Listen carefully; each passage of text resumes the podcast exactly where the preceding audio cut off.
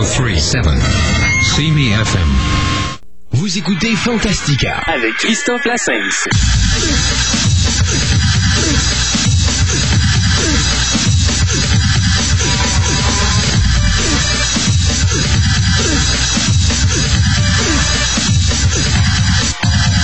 Fantastica.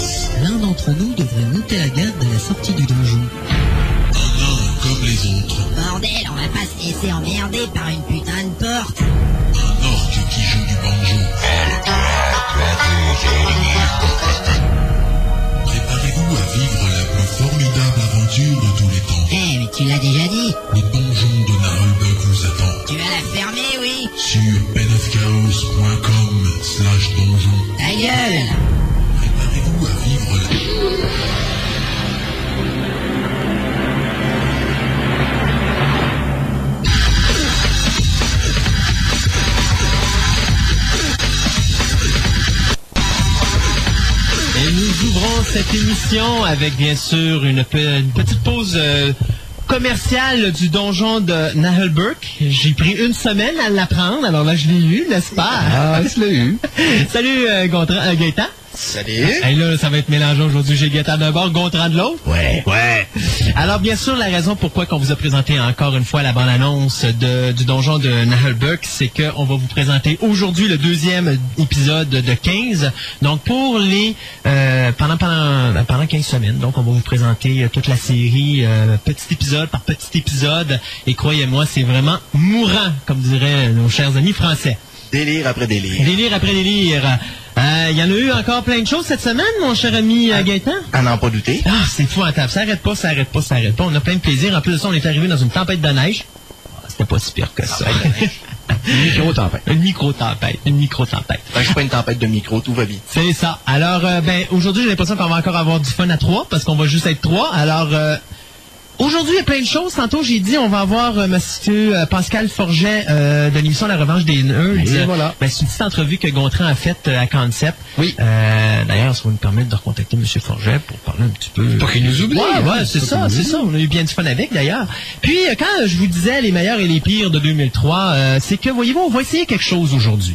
Ça va être notre première, alors euh, soyez gentils avec nous, parce qu'on est très nerveux, là, on shake tout en studio. Ouais, les genoux qui claquent. C'est qu'on a décidé de faire euh, choses. Ben, vous avez dû remarquer, depuis qu'on est rentré, on amène des nouvelles choses dans l'émission. Et euh, à partir de maintenant, donc à tous les deux semaines, sur la deuxième et la quatrième semaine de chaque mois, on va finir l'émission avec une table ronde. Ce qu'on appelle une table ronde, c'est que nous, on va parler d'un sujet. Et si vous voulez vous joindre à nous, euh, ben, vous allez pouvoir le faire euh, par téléphone. Donc, euh, tantôt, on va vous donner le numéro de téléphone pour nous rejoindre. Et puis, vous allez pouvoir nous appeler et parler avec nous sur ce que vous considérez être les meilleurs moments et les pires moments de l'année 2003 dans le domaine de la science-fiction, de l'horreur et du fantastique et même du médiéval, que ce soit au niveau cinéma, télévision, littérature, figurines de collection, comic book, enfin écoutez, DVD, Alouette. Alouette, c'est ça, ce que vous voulez nous parler, mais tant que ça touche à la science-fiction, l'horreur, le fantastique et le médiéval. Alors, euh, de toute façon, on va vous en reparler un petit peu plus, euh, un peu plus tard dans l'émission.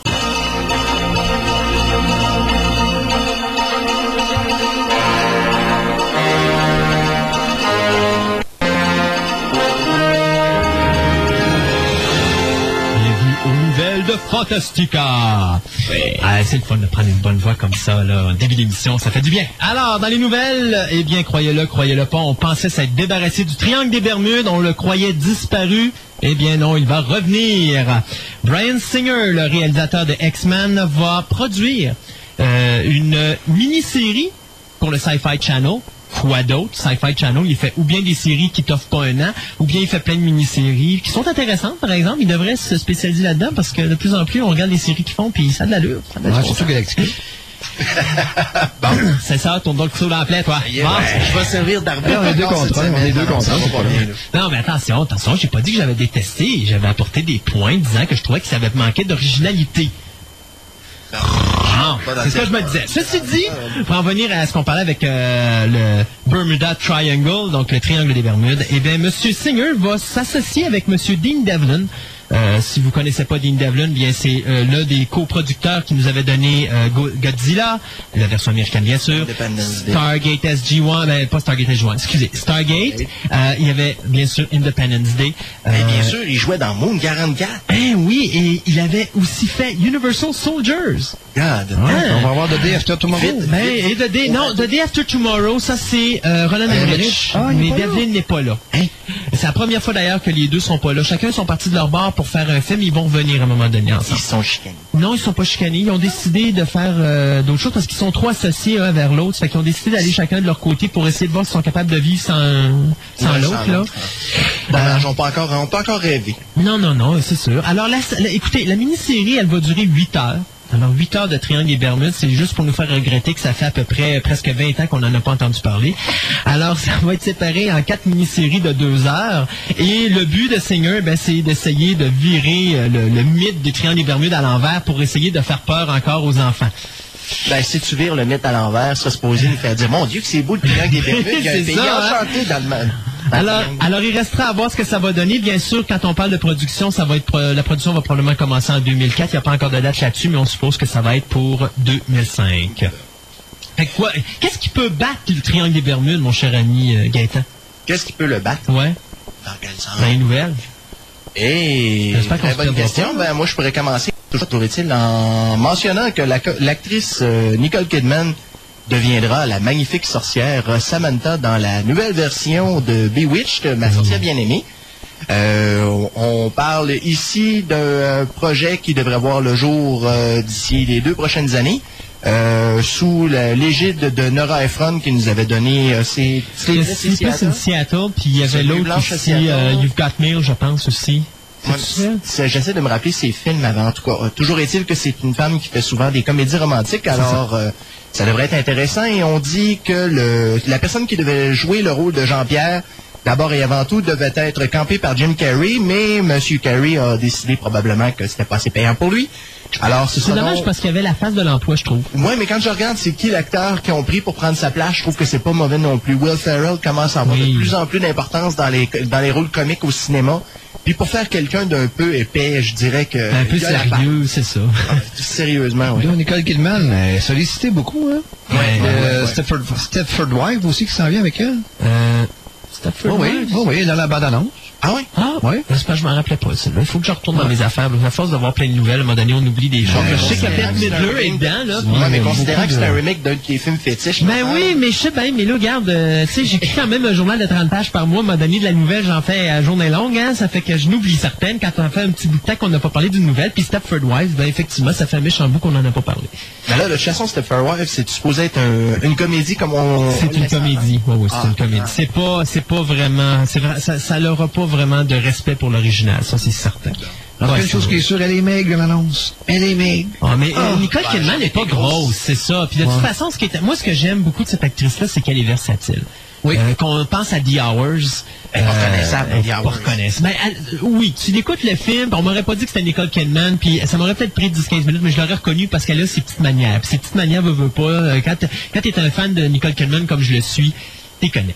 Alors, c'est sûr et certain que euh, visuellement, euh, écoute, ça prend quand même du courage parce qu'elle a fait là. euh, c'est quand même une belle femme, puis là, elle s'en va se, se, se, foutre du maquillage sur le visage, ou, puis sans les dire finalement pour un film qui est grandiose. Et puis après ça, t'as Dead, Dead, euh, Calm, qui était excellent. D'ailleurs, je pense que c'est son premier film, Calm. Qui Calme était... Blanc, c'est un de ses premiers films, mais c'est pas son premier. Il a fait des Ok. films en, en Australie euh, bien avant. Fait que Calm qui mettait en vedette Sam Neill aussi, qui était excellent Ouais, comme film. Elle était vraiment belle, euh, puis vraiment bonne dans Ouais, ce elle film-là. était jeune aussi, là, elle était au début de la vingtaine quand elle a fait ça. Ouais, puis il y avait The Others, puis enfin, il y en a une badge de films. Celui à chaque fois euh, qu'elle ouais, touche quelque chose, c'est bon. Euh, J'ai jamais vu. euh, Ben euh, oui, je l'ai vu dans euh, mon Dieu, c'est Far and Away avec son mari. c'est un film de Ouais, Ron Howard. Horizon lointain. Horizon lointain. Ce, ce film-là me tapait sur les nerfs, tout comme Tom Cruise d'ailleurs. Mais d'ailleurs, c'est un des pires films tant qu'à moi de Ron Howard, parce que je sais pas, c'est un film qui, qui m'a fatigué tout le long.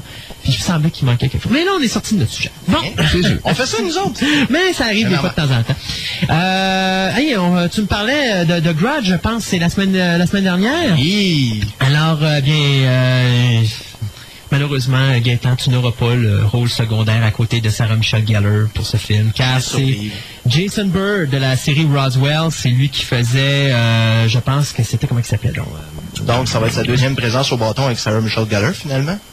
Puisqu'il avait joué dans un épisode de Buffy dans la deuxième. C'est vrai, c'est vrai, c'est vrai, je l'avais oublié. Euh, il fait, fait Max dans, dans Roswell, justement. C'est- Oui, c'est ça. Donc, euh, il a accepté de rejoindre Sarah Michelle Gellar dans le remake américain du film d'horreur japonais Junhon, donc bien sûr The Grudge en, euh, américain. Euh, donc, le projet sera dirigé par le réalisateur et scénariste du film original, dont c'est euh, Ta- Takashi Shimizu. Et le film sera produit par Sam Raimi, qui avait réalisé bien sûr euh, Spider-Man. Donc euh, le scénario de cette nouvelle version, qui est écrit par euh, Stéphane Susko, euh, combinera des éléments du film original et de- des trois suites qu'il y a eu au Japon. Parce que c'est quand même une série de quatre films. Donc ils vont tous réunir ça en, en un seul film. Ça risque de donner quelque chose d'assez... euh, J'espère que ça va être intéressant. Mais c'est Sam Raimi qui est la production. Ouais, mais que- remarque, le, le dernier film japonais que- de la sorte qui a été adapté ici aux États-Unis a connu un, un certain succès. Ben, On il y a parle The de Ring. The Ring, Ben oui. Ben là, il y a The Ring, tu as Dark Waters qui s'en vient avec Jennifer Connelly, Ah. euh, qu'on a parlé euh, il y a quelques semaines ici à l'émission. Et puis là, ben, tu as celui-là qui est The Grudge. Euh, là, il y a une espèce de, de, de, de- de folie. Là. Quand on n'a pas des remakes euh, américains, ben là, mettons, on est rendu avec des remakes euh, japonais. Bon. Il pourra pas faire des, rem- des remakes chinois. J'aimerais savoir une adaptation américaine d'Inframan, moi. J'aimerais bien avoir une, une, une, euh, une adaptation américaine de Chinese, euh, on Ghost, Chinese Ghost Story, je pense. Histoire de fantôme Ah chinois. oui, oui, oui. oui. J'ai adoré ce premier film-là. D'ailleurs, je pense qu'ils ont quoi? Ils ont 4-5 films maintenant euh, de Ben, cette je sais pas, moi j'avais entendu euh. parler d'un troisième, quatrième, cinquième, j'ai jamais entendu Il y, a- parler il y de en a, il y en a, il y en a une bonne série, ah, mais j'ai vu le premier, moi, qui m'avait épaté Ah oui, euh, dans les années absolument. 80. C'est un festival d'images. D'ailleurs, tu regardes le, le film de Crouching Tiger. Ang Lee, Crouching Ouais. Tiger, justement, c'est ça, c'est quasiment un hommage à ce, genre de, de, de film-là. Exact. Euh, donc, euh, le film original, euh, je parle bien sûr de The Grudge, concerne une malédiction qui frappe plusieurs personnes qui meurent dans un état de rage violente. Donc, la malédiction se transmet comme un virus d'une victime à une autre, attendant le décès d'une personne pour passer à la suivante.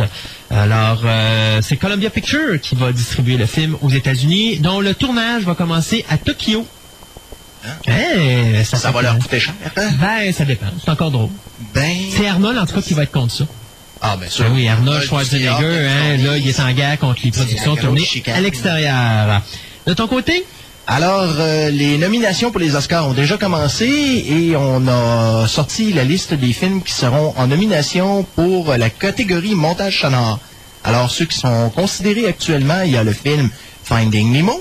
Hein? Hein? Mine, mine, Euh, il y a le film Kill Bill Volume 1, le film de Tarantino. D'ailleurs, euh, si je peux me permettre une, euh, une petite parenthèse, puis je sais que ça touche pas notre milieu, mais Kill Bill le 2 euh, s'est été repoussé, je pense, Au mois d'avril, d'avril. oui, oui, oui. Il devait sortir au mois de février, mais là, il a été repoussé au mois Ben oui, d'avril. il me semble que ça nous aurait fait un beau cadeau pour la Saint-Valentin. 16 avril, mais tu sais pourquoi ils l'ont porté?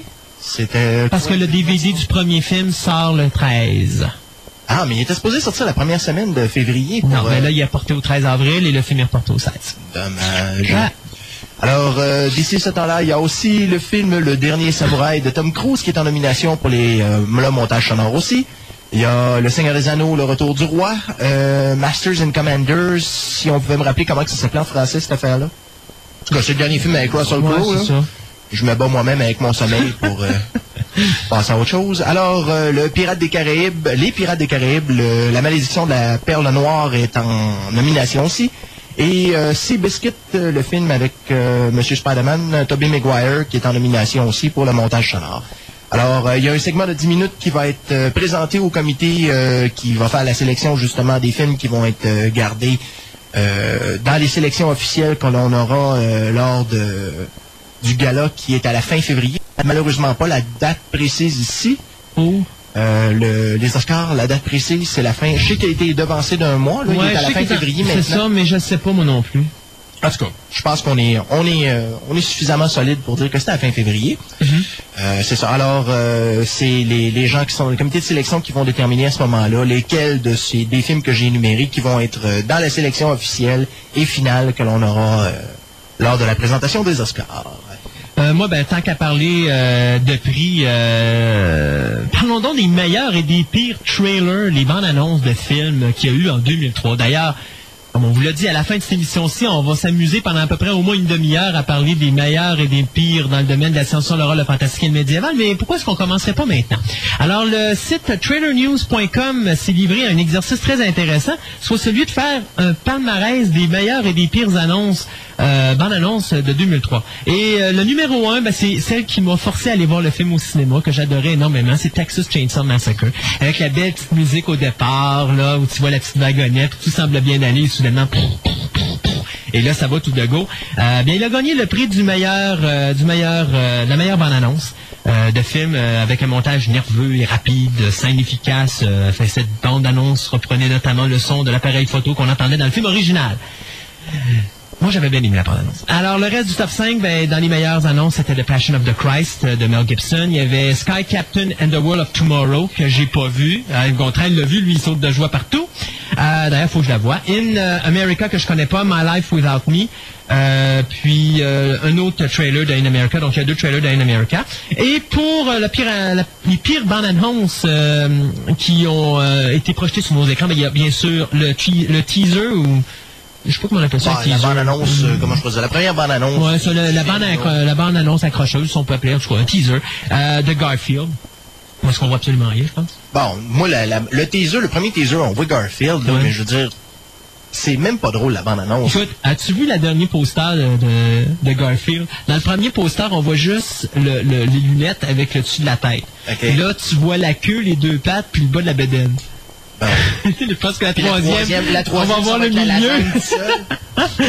Après ça, l'autre, c'est Damasque 2, qui était totalement horrible. J'ai vu ça quand j'avais été voir Lord of the Ring. On voit une Ouais, espèce de bébé qui sort du... Ah, c'est horrible. Euh, de toute façon, c'est un film que moi, m'intéresse pas. Cheaper by the Dozen, qui était le teaser. Euh, Il y avait également The Punisher. euh, la bande-annonce de Punisher qui paraît qui est très mauvaise, je l'ai pas vu encore, et euh, Marcy X que je connais pas du tout, euh, qui est considéré comme dans les pires bandes-annonces de films de l'année. Ben, tu parlais tantôt de Sky Captain and the World of Tomorrow. Oui, oui, oui. Tu connais, tu connais le sujet? Euh, j'ai vu les photos. Je ne connais pas l'histoire. J'ai vu le visuel et j'ai très hâte d'aller voir ce film. D'ailleurs, ça fait un peu, je pense, c'est un genre d'hommage à Metropolis et euh, Just Imagine. En tout cas, moi, le- visuellement, c'est ce que ça m'a donné euh, comme... euh, Un, un hommage au serial des années 40. oui, c'est Un hommage à Capitaine Proton.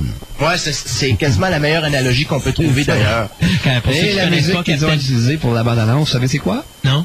La porte des étoiles. Ah oui. Ah, Ben, c'est un thème qu'ils utilisent très souvent. euh, Sauf mais, au euh, début. Au Captain, Proton, pour ceux qui connaissent pas euh, Captain Proton, c'est parce que ça a un rapport avec Star Trek Voyager, la quatrième, la quatrième, la troisième, Quatrième la quatrième série de Star Trek. Il y en a tellement qu'on sait plus quand également. Euh, où justement il y avait le personnage de Paris qui était le pilote du Voyager qui avait créé une espèce de, de, de jeu hologramme dans lequel il interprétait un personnage qui était le Captain Proton et qui était fait justement en noir et blanc. C'est un hommage à Flash Gordon. C'est un hommage à. Flash Un Gordon. bon, ah oui. Ah, C'était vraiment. D'ailleurs, il y avait un épisode qui était consacré uniquement à Captain Proton, euh, qui était, je pense, pour les fans, un, un des, un des épisodes fétiches de Star Trek. capitaine je t'ai dit qu'il était Ah, quelqu'un. ouais. fait qu'effectivement, là, que... Sky, euh, voyons, euh, Sky Sky Captain. Captain and the World of Tomorrow. D'ailleurs, le film s'appelait The World of Tomorrow. Ils ont rajouté Sky Captain and. Parce que quand lui m'a parlé de ça, il dit, écoute, il y a un deuxième film qui s'appelle The World of Tomorrow. Puis c'est là qu'il m'a appris qu'il avait changé le titre. Mais euh, ça va vraiment être un film à voir. Allez voir la Absolument. bande-annonce. Allez voir la bande-annonce. Jude là, puis Jude Law. Julia puis Gwyneth Paltrow. Gwyneth. Paltrow. Mm. Ça va être assez. Puis, bien sûr, il y a. Angelina Jolie qui fait le méchant. Ouais, c'est sûr.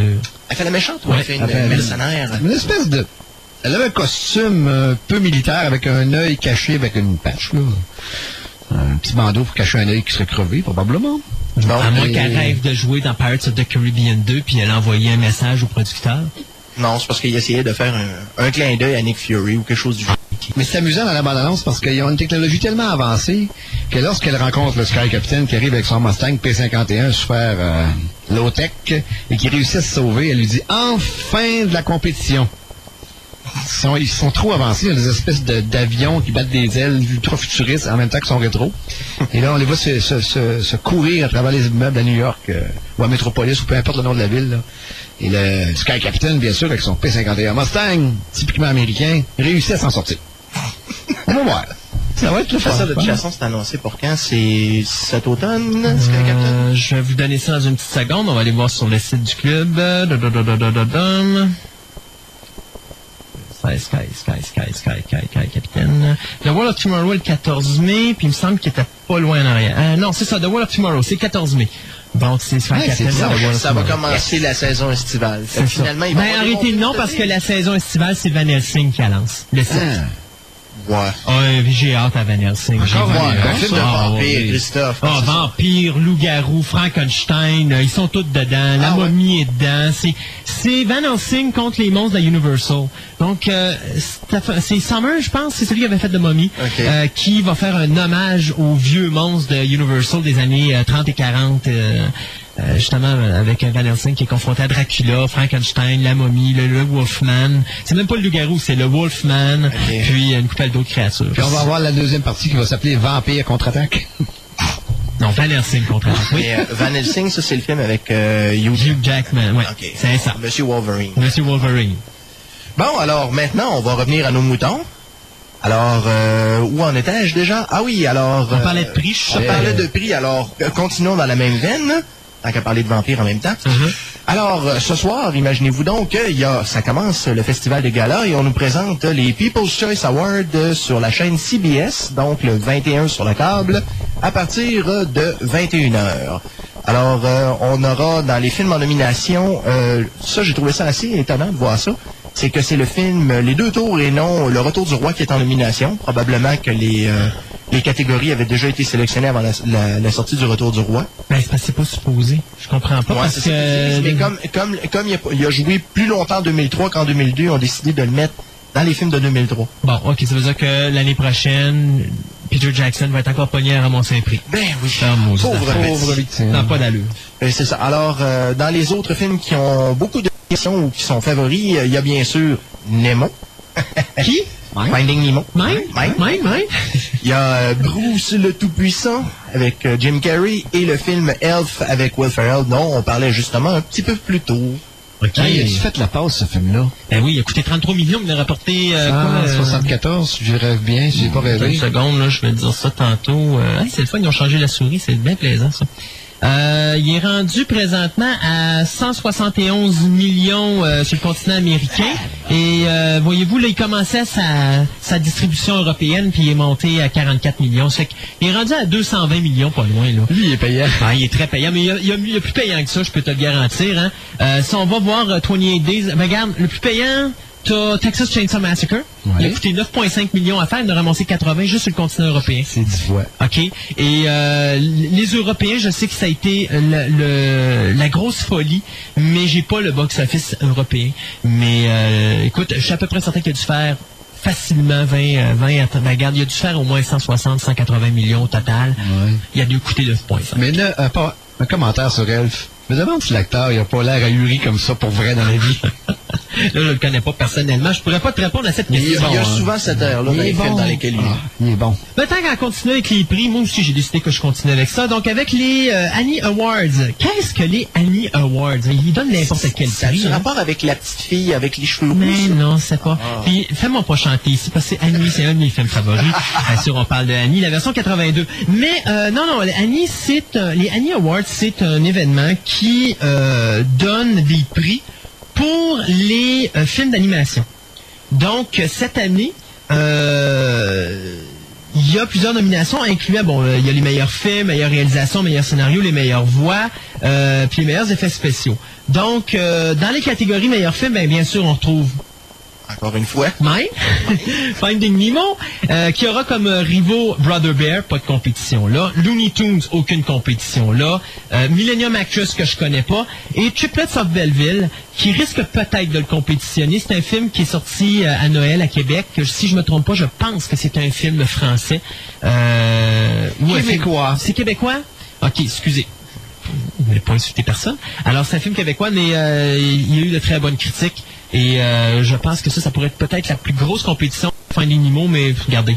il y a- C'est la musique, puis les triplettes, c'est extraordinaire. Ouais. Mais euh, Nemo n'a pas de compétition, on s'entend là-dessus. Non, je pense pas. Ouais. Je pense pas. Il va tout ramasser. Euh, D'un autre côté, ben, dans les euh, séries pour la télévision, ben, c'est Spider-Man The Animated Series qui est le grand favori, bien sûr, pour remporter Pour l'animation, j'espère.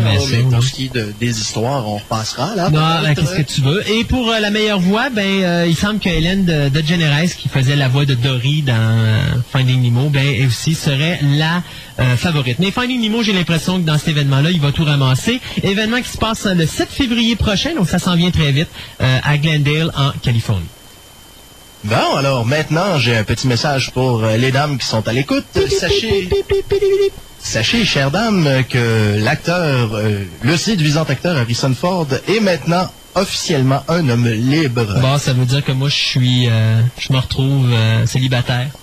Ah? Même ma blonde, elle tripe Harrison Ford.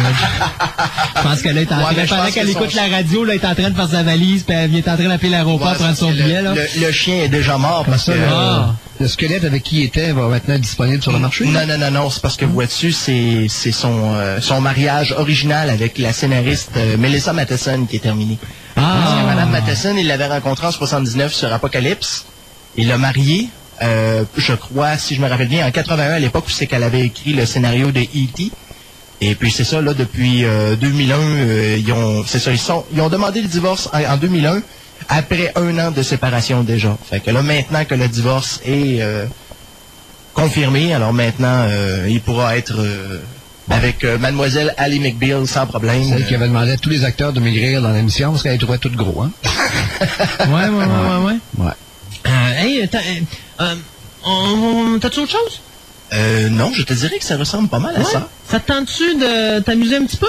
Ah, bien sûr, bien Parce sûr. que Gaëtan m'a envoyé de quoi par Internet cette semaine, puis finalement, ça vaut la peine qu'on en parle, parce que c'est vraiment rigolo. Ouais, disons que je vais, deve- je vais devoir faire office de traducteur parce que le, Ouais, le texte est en anglais. est en anglais, mais cependant, moi, c'est un message qui m'avait été envoyé par euh, quelqu'un. Alors, euh, c'est 24 petites blagues concernant euh, justement le film Le Retour du Roi. C'est quoi, un top 10 ou un top 15? C'est un top, un top 25. Top quasiment. 25, et Oui. boy! Alors, le top 25 euh, de Gon, de Gaëtan! Les 25 choses à ne pas faire euh, en allant voir le film Le, Seigneur du des Roi. Anneaux, Le Retour du Roi. Alors, se lever au milieu du film et en criant joyeusement Hey, un moment, où est donc Harry Potter En deuxième place, bien, vient, vient bien sûr euh, la petite idée de bloquer l'entrée du cinéma en criant euh, allègrement Vous ne passerez pas. Ouais, comme dirait euh, Gandalf dans le- la fin du Ouais, deuxième film. disons qu'avec un peu plus, un peu plus de voix. Ouais, mais plutôt à la fin du premier. Fin Alors, euh, jouer une partie de un drinking game en français. Une partie de boisson? Ah, on, peut donc. dire, on peut dire. Alors, euh, une. Un concours de calage où euh, vous devez prendre une. euh, Mon Dieu Seigneur, hey, je suis vraiment bloqué sur mon anglais aujourd'hui. Une gorgée? une gorgée. Mon Dieu Seigneur, wow! Je pense que j'ai oublié de me lever ce matin. Ouais, ouais. Alors, euh, vous prenez une gorgée à chaque fois que vous entendez quelqu'un dire l'anneau, l'anneau. Ça veut dire quoi? Ça veut dire qu'on va finir sous avant la fin du... Ben, j'espère que tu fais pas, tu fais pas ça sur les trois films parce que sans ça, je suis pas sûr que tu vas voir le troisième. Euh, le quatrième, euh, vous devez euh, pointer et rire à chaque fois que quelqu'un meurt. Hi. Ne oui, ben non. Ça va être encore. Soit que- ça ou boire, ou à faire un, un petit concours de boissons là-dessus, ce serait assez phénoménal là-dessus. Euh, demandez à tout le monde autour de vous si Gandalf est allé à l'école de Hogwarts. Euh, finir chaque phrase de Elrond en disant Monsieur Anderson. Quand Aragorn se lève. Ah oui, c'est ça. Quand Aragorn se fait euh, couronner, euh, vous levez et euh, criez bien fort, ou plutôt chantez bien fort, la chanson de Frank Sinatra, I Did It My Way. Prendre... Comment? Ah oui, parler comme Gollum tout le long du film et à la fin arracher, ou plutôt mordre le, le doigt d'un des d'une personne et bien sûr vous garrocher en bas des marches. Ça, personnellement, c'est ma favorite. Vous habiller comme de vieilles femmes et euh, faire euh, refaire la bataille de Helm's Deep, mais à la façon Monty Python. Euh, Est-ce qu'on doit voir là une petite satire de The Meaning of Life à l'introduction? Bien sûr, pourquoi pas. Alors, euh, lorsque Denethor allume le feu, euh, lancé à toute voix, barbecue! Chaque fois que Elrond apparaît, euh, lancé dans la meilleure voix de Dobby, qui, je- si je ne m'abuse, est un personnage de Harry Potter. C'est le deuxième film d'Harry Potter and the Chamber of Secrets. D'accord, un personnage que je ne connais pas. Alors, euh, des vêtements. Master euh, a donné des euh, vêtements à Elrond. Ah, S'il y en a qui Dans quelle comprennent, séquence, ça? C'est l'espèce de personnage qu'il avait fait en CGI à un moment donné, qui avait reçu un cadeau, puis qui en revenait pas de recevoir un cadeau d'Harry Potter. Oui, ça, on le sait, mais je veux dire, dans le film de Lord of the Rings, c'est quoi le, le gag? Parce que moi non plus, je comprends pas. Le... Il y a la séquence que Elrond donne quelque chose à, au, euh, voyons, à- au King, là, au, euh, à Aragorn. Euh, c'est tout ça? Aucune À ce moment-là, c'est Aragorn qui est tout fier Ah, parce qu'il y a eu des une vêtements. là. compilation du genre, il y a des ouais, gags ouais, que tu peux effectivement, faire. Tu comprends que tu ris, il y en a d'autres, tu fais Ah, c'est ça. sûr que je la catch. Alors, euh, dans les deux tours, euh, quand les Ants décident de- d'attaquer, vous vous levez et bien sûr, vous criez Cours, Forest, cours! Forrest Gump. Oui, mais on parlait des forêts. Euh, à chaque fois que quelqu'un tue un orc, vous vous levez et vous criez, oh, ça, ça se traduit mal, par exemple. That's what I'm talking about. C'est de ça que je parlais. Ouais, c'est ça, sauf que c'est un jeu de mots avec Tolkien. Ouais, c'est ça. Et bien sûr, on nous dit à la fin, euh, demandez-vous combien de temps vous pourrez, euh, vous pourrez tenir avant que quelqu'un vous jette en dehors de la salle. Euh, durant une grande séquence de bataille, il y a tellement de monde, euh, il y a beaucoup de monde, de demander, mais où est donc Charlie? Euh, Where's Charlie? Ouais, c'est ça. Euh, parler fortement à... Ah oui, parler fortement et euh, mentionner qu'il y a une, une image, une simple image d'une femme elfe nue dans le film. Pour voir que ça en excite peut-être plus d'un. OK. Euh, C'était-tu les rumeurs qu'à un moment donné, euh, je pense qu'il y avait des rumeurs que dans Lord of the Rings, il y aurait une séquence de, de nu? de, de nudité entre euh, Aragorn et puis euh, c'est Owen. Et euh, c'est Arwen, pardon. Et finalement, ben non. il n'y en a pas eu. Alors, euh, commencer une petite chanson d'orque à la dernière même du cinéma. On peut faire ça là? Non. Bon, c'est probablement que t'as calé une coupe de verre. Ouais, le donjon de tantôt, il va s'en servir, le donjon de... Ça. Celle-là aussi, elle va très bien avec le Monty Python. C'est euh, arriver habillé comme Frankenfurter et avoir l'air un petit peu perdu, je sais pas, dans un film de Seigneur des Anneaux, je sais pas, il me semble que ça n'a pas sa place. OK. Euh, quand euh, Aragorn, Legolas et euh, Gimli euh, s'en vont dans le, le chemin de la mort, mentionné très fortement « Je vois des morts Ben oui. I see dead people. ». OK, essayez de vous imaginer qu'est-ce qu'une conversation entre Gollum, Dobby et Yoda aurait l'air. Hi.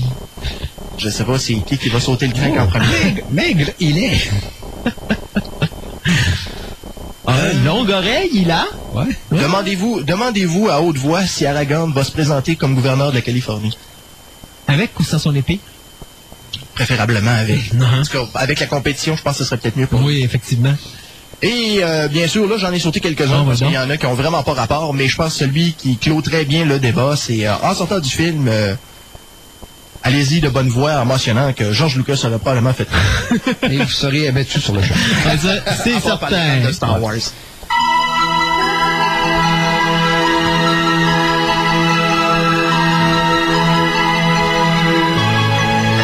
on y va avec les anniversaires. Alors, où je, ben, on va y aller avec le 5 janvier. On va commencer bien sûr avec le lundi dernier, n'est-ce pas? Clancy Brown. Oh. Monsieur Kurgan dans Highlander a fêté ses 45 ans.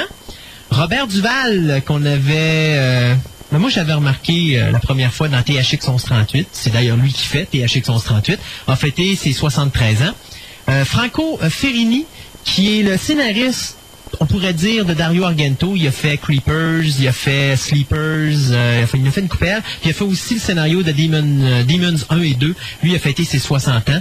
L'actrice Diane Keaton, qu'on avait vu dans Sleeper de Woody Allen, euh, qui était Woody les robots, je crois en français, a fêté ses 58 ans. Je me demandais qu'est-ce que que t'allais sortir comme film pour Diane Keaton, science-fiction. Ben oui, Sleeper, tu n'y avais pas pensé. Ouais, ouais, ouais. Euh, le fils de Bella Lugosi, bien sûr Bella Lugosi Jr., lui a fêté ses 66 ans. Et le réalisateur Roger Spottiswoode, qui nous avait donné euh, le film canadien Terror Train en 1980 et The Six Day avec Arnold Schwarzenegger, a fêté ses 59 ans. Le 6 janvier, ben, hey, un anniversaire, celui de Neil Adam, qui est le scénariste de la série euh, Batman Beyond et euh, Batman The Animated Series. Neil Adams. Neil Adams.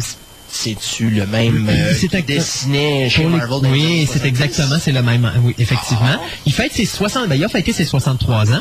Le 7 janvier, ben, Nicolas Cage, qui va probablement avoir son premier rôle de héros après avoir essayé 90 000 fois. Et là, c'est qui qui va faire? Ça va être Luke Cage? euh, C'est Johnny? Blaze dans Ghost Ah. Rider. Alors, euh, lui a fêté ses 40 ans. Erin Gray, euh, le colonel Wilma Deering dans Buck Rogers and the 25th Century, ou euh, c'est quoi, euh, Buck Rogers et le, au 25e 25e siècle. siècle, c'est ça. Elle fête ses 54 ans. Et euh, il y a aussi l'écrivain William Peter Blatty, qui Ah nous oui, a donné Exorcist, qui a réalisé Exorcist 3, qui a aussi écrit la nouvelle Legion, sur laquelle était basé Exorcist 3. Mais lui a fêté ses 76 ans, il est pas jeune, le monsieur. Et l'actrice Linda Kozlowski, euh, qui avait joué dans John Carpenter, Village of the Damned, euh, qui faisait la mère euh, du petit garçon qui va survivre à la fin. Ouais, mais Linda Kozlowski, c'est surtout Quel Crocodile la partenaire de Crocodile Ben Dundee. oui, alors elle a fêté ses 46 ans. Le 8 janvier, Amber Benson, Tara dans. Buffy, ben oui, elle a chanté ses 27 ans. D'ailleurs, elle a une très belle voix. Euh, David Bowie, euh, qu'on avait bien sûr vu en Goblin King dans Labyrinthe, a fêté ses 57 ans. L'actrice Michelle Forbes, qu'on a tous appris à connaître avec Len Rowe dans Star Trek The Next Generation, a fêté ses 37 ans. Euh, Stephen Hawkins, ainsi que l'actrice, ben Stephen Hawkins, on parle du physicien bien sûr, qui a joué aussi dans Star Trek The Next Generation. Il y avait eu un épisode où il avait son propre rôle. Et il y a aussi l'actrice Yvette Mimieux qu'on avait vue euh, dans, le, dans le film de Black Hole. La machine à remonter dans le temps aussi. Elle faisait ça, elle avait joué dans ça. Ben oui, c'était pas elle qui faisait la jeune... euh, Oui, c'est vrai, c'était elle qui faisait la petite blonde dans The Time Machine, la version, la première version euh, 1960. Stephen Hawkins, quel âge? Les deux ont 62 ans. Et- Ben, oui, il y a la maladie de Lou Gehrig, mais hein. Euh, je sais pas par exemple. Ça, c'est Stéphane qui pourrait nous dire. Incroyable comment il fait, comment il peut faire pour survivre à ça. Ah, il y a une volonté de faire, ça, c'est sûr. C'est ça. Et le réalisateur John McTiernan, qui nous avait donné bien sûr le fabuleux Nomade, l'excellent Prédateur et le très minable Rollerball Remake, mais lui a fêté ses 53 ans. Le 9 janvier, Kimberly Beck. Qui est Kimberly, Kimberly Beck, c'est Oh! pas une des, une des victimes ou une des actrices de Vendredi 13? Oui, oui, oui, oui, mais laquelle? Oh, il y en a tellement. C'est dans le deux... Non, c'est dans le troisième Kimberly Beck, si Non, je me non. rappelle bien. C'est dans le quatrième, c'est elle qui fait Trish? C'est elle qui fait Trish. Trish Jarvis.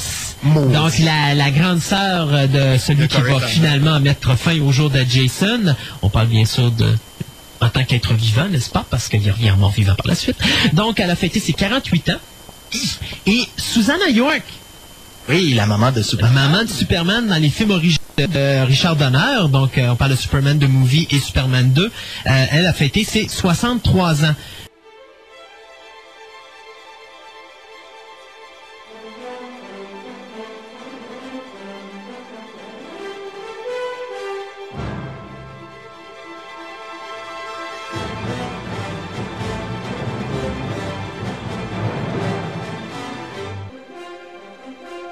De retour à Fantastica, l'émission radio. Et on est en présence de Stéphane avec les euh, nouvelles scientifiques. Alors, quoi de neuf cette semaine, mon ami Stéphane? Ok, euh, on commence par euh, quelque chose au niveau de, la Terre, dans le domaine de la géologie, géophysique et autres. Il y a des spécialistes qui ont utilisé le même concept que le, les scanners. Quand on va à l'hôpital, on passe un scanner ou un, to- un tomographe ou Un taco. un taco, chose comme ça, pour euh, voir l'intérieur. Ça procède un peu, il envoie des, euh, des ondes pour cartographier euh, la structure des organes. Ils ont utilisé le même principe, mais appliqué avec des sismographes. Et ils sont arrivés avec une carte de l'intérieur de la Terre. OK.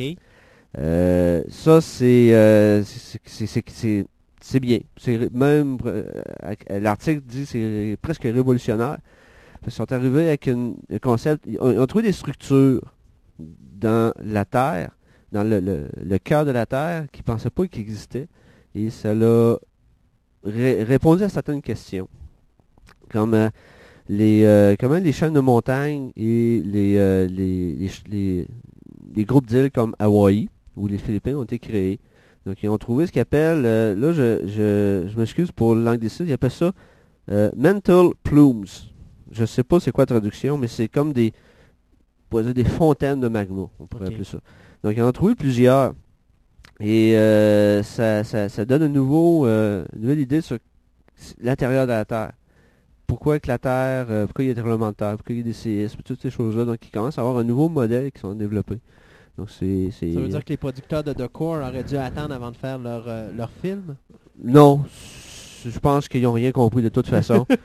J'ai une amie qui, euh, qui, qui, qui a suivi des cours de géo- de géologie, dans euh, de, de, de, de sciences de la Terre qu'on appelle. Elle a vu le film et elle, a- elle est presque tombée en convulsion, là, Ouais, tellement remarque, que c'était mal fait. euh, ça, on peut se permettre de, de, de, de, sortir du sujet quelques instants. Moi, ce que j'ai adoré du film de The Core, c'était justement l'aspect des vieux films de science-fiction des années 50. parce Ouais, que ça avait aucune des movies, crédibilité, là, mais- ouais. Oh, oui, c'est ça, mais sauf que tu avais du fun pendant deux heures. Bon. Ouais, sauf qu'elle, elle a trouvé très étrange de voir des géodes géantes dans le fond et euh, le vaisseau naviguer comme Oh, ça. oui, c'est ça. La température est tellement...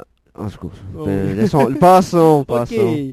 Donc, euh, ça, pour, juste pour euh, rapidement finir, euh, c'est l'étude comporte euh, 3000 sismographes, ou stations sismographiques à travers la Terre.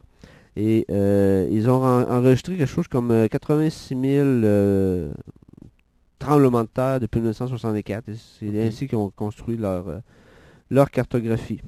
Fait que là, à ce moment-là, est-ce qu'il serait capable de faire euh, comme une genre de photographie de, du Ouais, c'est un de la peu Terre, ça. Comment ça fonctionne J'ai pas vu les- qu'on a les... euh, Parce que, bon, je me fie toujours sur ce que j'ai vu dans The Core, mais on parlait qu'il y avait plusieurs types de, de, de, de sols. Oui, oui, il y a plusieurs, il y a- cristaux à il y a l'intérieur, plusieurs des choses types de et le, le cœur de la Terre est, euh, est très chaud et c'est ça qui crée le, le- le- le champ magnétique et tout ça.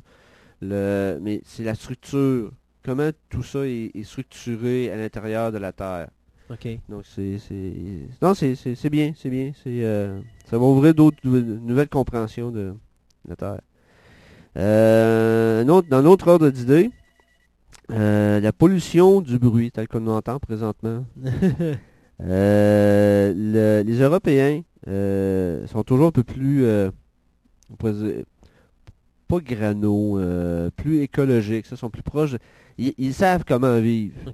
Et ils sont inquiets de la pollution de, du Ben- bruit, là, le, le- le bruit ambiant là, qui est un peu trop fort. Euh, on parle sont- pas de la, de la- de la pollution euh, au Euh, niveau des gaz, des non, choses non. comme ça. On parle vraiment Le euh, bruit, le bruit. le bruit, c'est ça. Quand tu parles, là, c'est c'est- c'est un exemple, c'est de la pollution de bruit. OK, ben, on aura tout vu, mais enfin. Ou tout Ou entendu. t'as entendu. Euh, donc l'idée c'est qu'ils ne pouvaient pas placer des, des, des- des micros un peu partout. Ils ont fait l'étude, je crois, en, à Londres et à Paris. Ils ne pouvaient pas placer des micros partout. C'était ridicule hors de question et euh, le, le- le côté euh, pratique, imp- c'est qu'au impensable. niveau technique aussi, ça devait être complètement... euh, euh, euh, ridicule. Donc ils ont, ils ont utilisé le, tra- le trafic des autos la circulation automobile avec le genre de, trafic, il y avait des tant de camions, tant de voitures et tout ça. Et ils ont rentré ça dans un modèle informatique, ils sont arrivés avec une distribution de bruit. Ils ont été vérifiés avec des micros, et bon, ça, ça, ça- marche plus ou moins bien leur affaire. Ça, ça, marche plus, mi- mieux que mal. Et ils vont continuer l'étude pour vraiment aller voir euh, quel est le niveau de bruit dans les villes. Est-ce qu'on peut le réduire? Et ça, ça va probablement apporter des solutions. à Comment construire des édifices, comment construire des, structures pour réduire le bruit.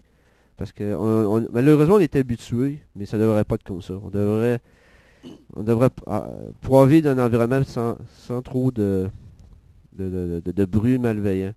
Et d'ailleurs, ceux qui restent sur les- à proximité des autoroutes, ils comprennent très bien ce qu'on on Ben, veut dire. je veux dire, ça je pense que tu t'habitues à un moment donné. Moi, j'ai resté euh, pendant des années sur le côté de la capitale, puis à un moment donné, tu les entends plus les autos. Ouais, C'est comme ça les gens devrait qui pas être de restent même. d'un aéroport, à un moment donné, ils entendent plus les avions passer sur la tête, là, parce qu'ils sont habitués. euh, Ouais, mais ça devrait pas être comme ça. ah, c'est sûr. Ouais, mais il y a bien des choses qui devraient pas être comme ça. Vivre dans un, dans un monde parfait, malheureusement, on ne peut pas. On peut essayer. Ah oui? Oui, Dans le oui, bois. Dans, oh, dans le bois, le dans le fin fond. Dans- oui, oui, tout à fait, tout à fait, dans le bois. Euh, Ça serait bien un jour de faire notre émission radio en plein milieu de la nature. avec euh, les pit-pit. Avec les pit-pit à côté. Là, ça s'en vient, ça s'en vient. Ouais, ça s'en vient. ça, ça- ça va être dans ton studio personnel. Ouais, ouais, ouais, ouais, ouais. Rendu là, oui. Euh, tant qu'à parler du bruit, euh, je, je- je- on va expliquer c'est quoi les décibels. On entend souvent ça, ou ceux, ceux qui entendent ça, des décibels. On s'en va acheter un système de son, Mm. puis on regarde le petit affichage, c'est marqué dB. C'est quoi des décibels? Décibels, ok, le son est une onde mécanique, qu'on appelle dans le jargon en physique. C'est une onde, c'est une, compression de l'air. Et euh, les notes de musique, les, sons, c'est des fréquences. Donc c'est une euh, c'est plus ou moins compressé dans un, temps donné. En tout cas, c'est- la notion d'onde. Un dB est la mesure de l'énergie de cette onde. Autrement dit, c'est la force du bruit. Mhm. Euh, un dB est quelque chose, c'est la, la plus petite unité de ce qu'on peut entendre. Donner un exemple, euh, 10 décibels, c'est près équivalent à un murmure comme ça. Les gens vont presque pas m'entendre. Mais c'est encore plus faible que ça. C'est un murmure 10 décibels. Euh, Lorsqu'on passe de euh, mettons à 10 décibels, là on parle d'un euh, euh, loud radio. C'est une, une radio forte. OK. OK? C'est, euh, on peut aussi parler d'un restaurant, d'un de trafic routier. Donc c'est à peu près 70 décibels. À 80 décibels, qui est euh, deux fois plus fort, c'est une échelle qu'on appelle logarithmique. Là, c'est Mhm. c'est plus le chiffre de décibels augmente, plus ça augmente encore, ça augmente plus vite. À 80 décibels, on parle de construction. Un champ de c'est- un champ de construction. de 80 décibels. Donc imaginez un peu le bruit. Mhm. À 90 décibels, c'est euh, quelqu'un qui, qui crie. euh, le, le- le bruit de, de, de- de- de la rue. Dans une ville, un bruit de, de trafic très intense. Et c'est quatre fois plus fort que 70 décibels. Euh, à 90 décibels aussi, c'est presque quelque chose que c'est pas conseillé d'être- de rester trop longtemps. Euh, euh, à 100 décibels, c'est une station de, métro.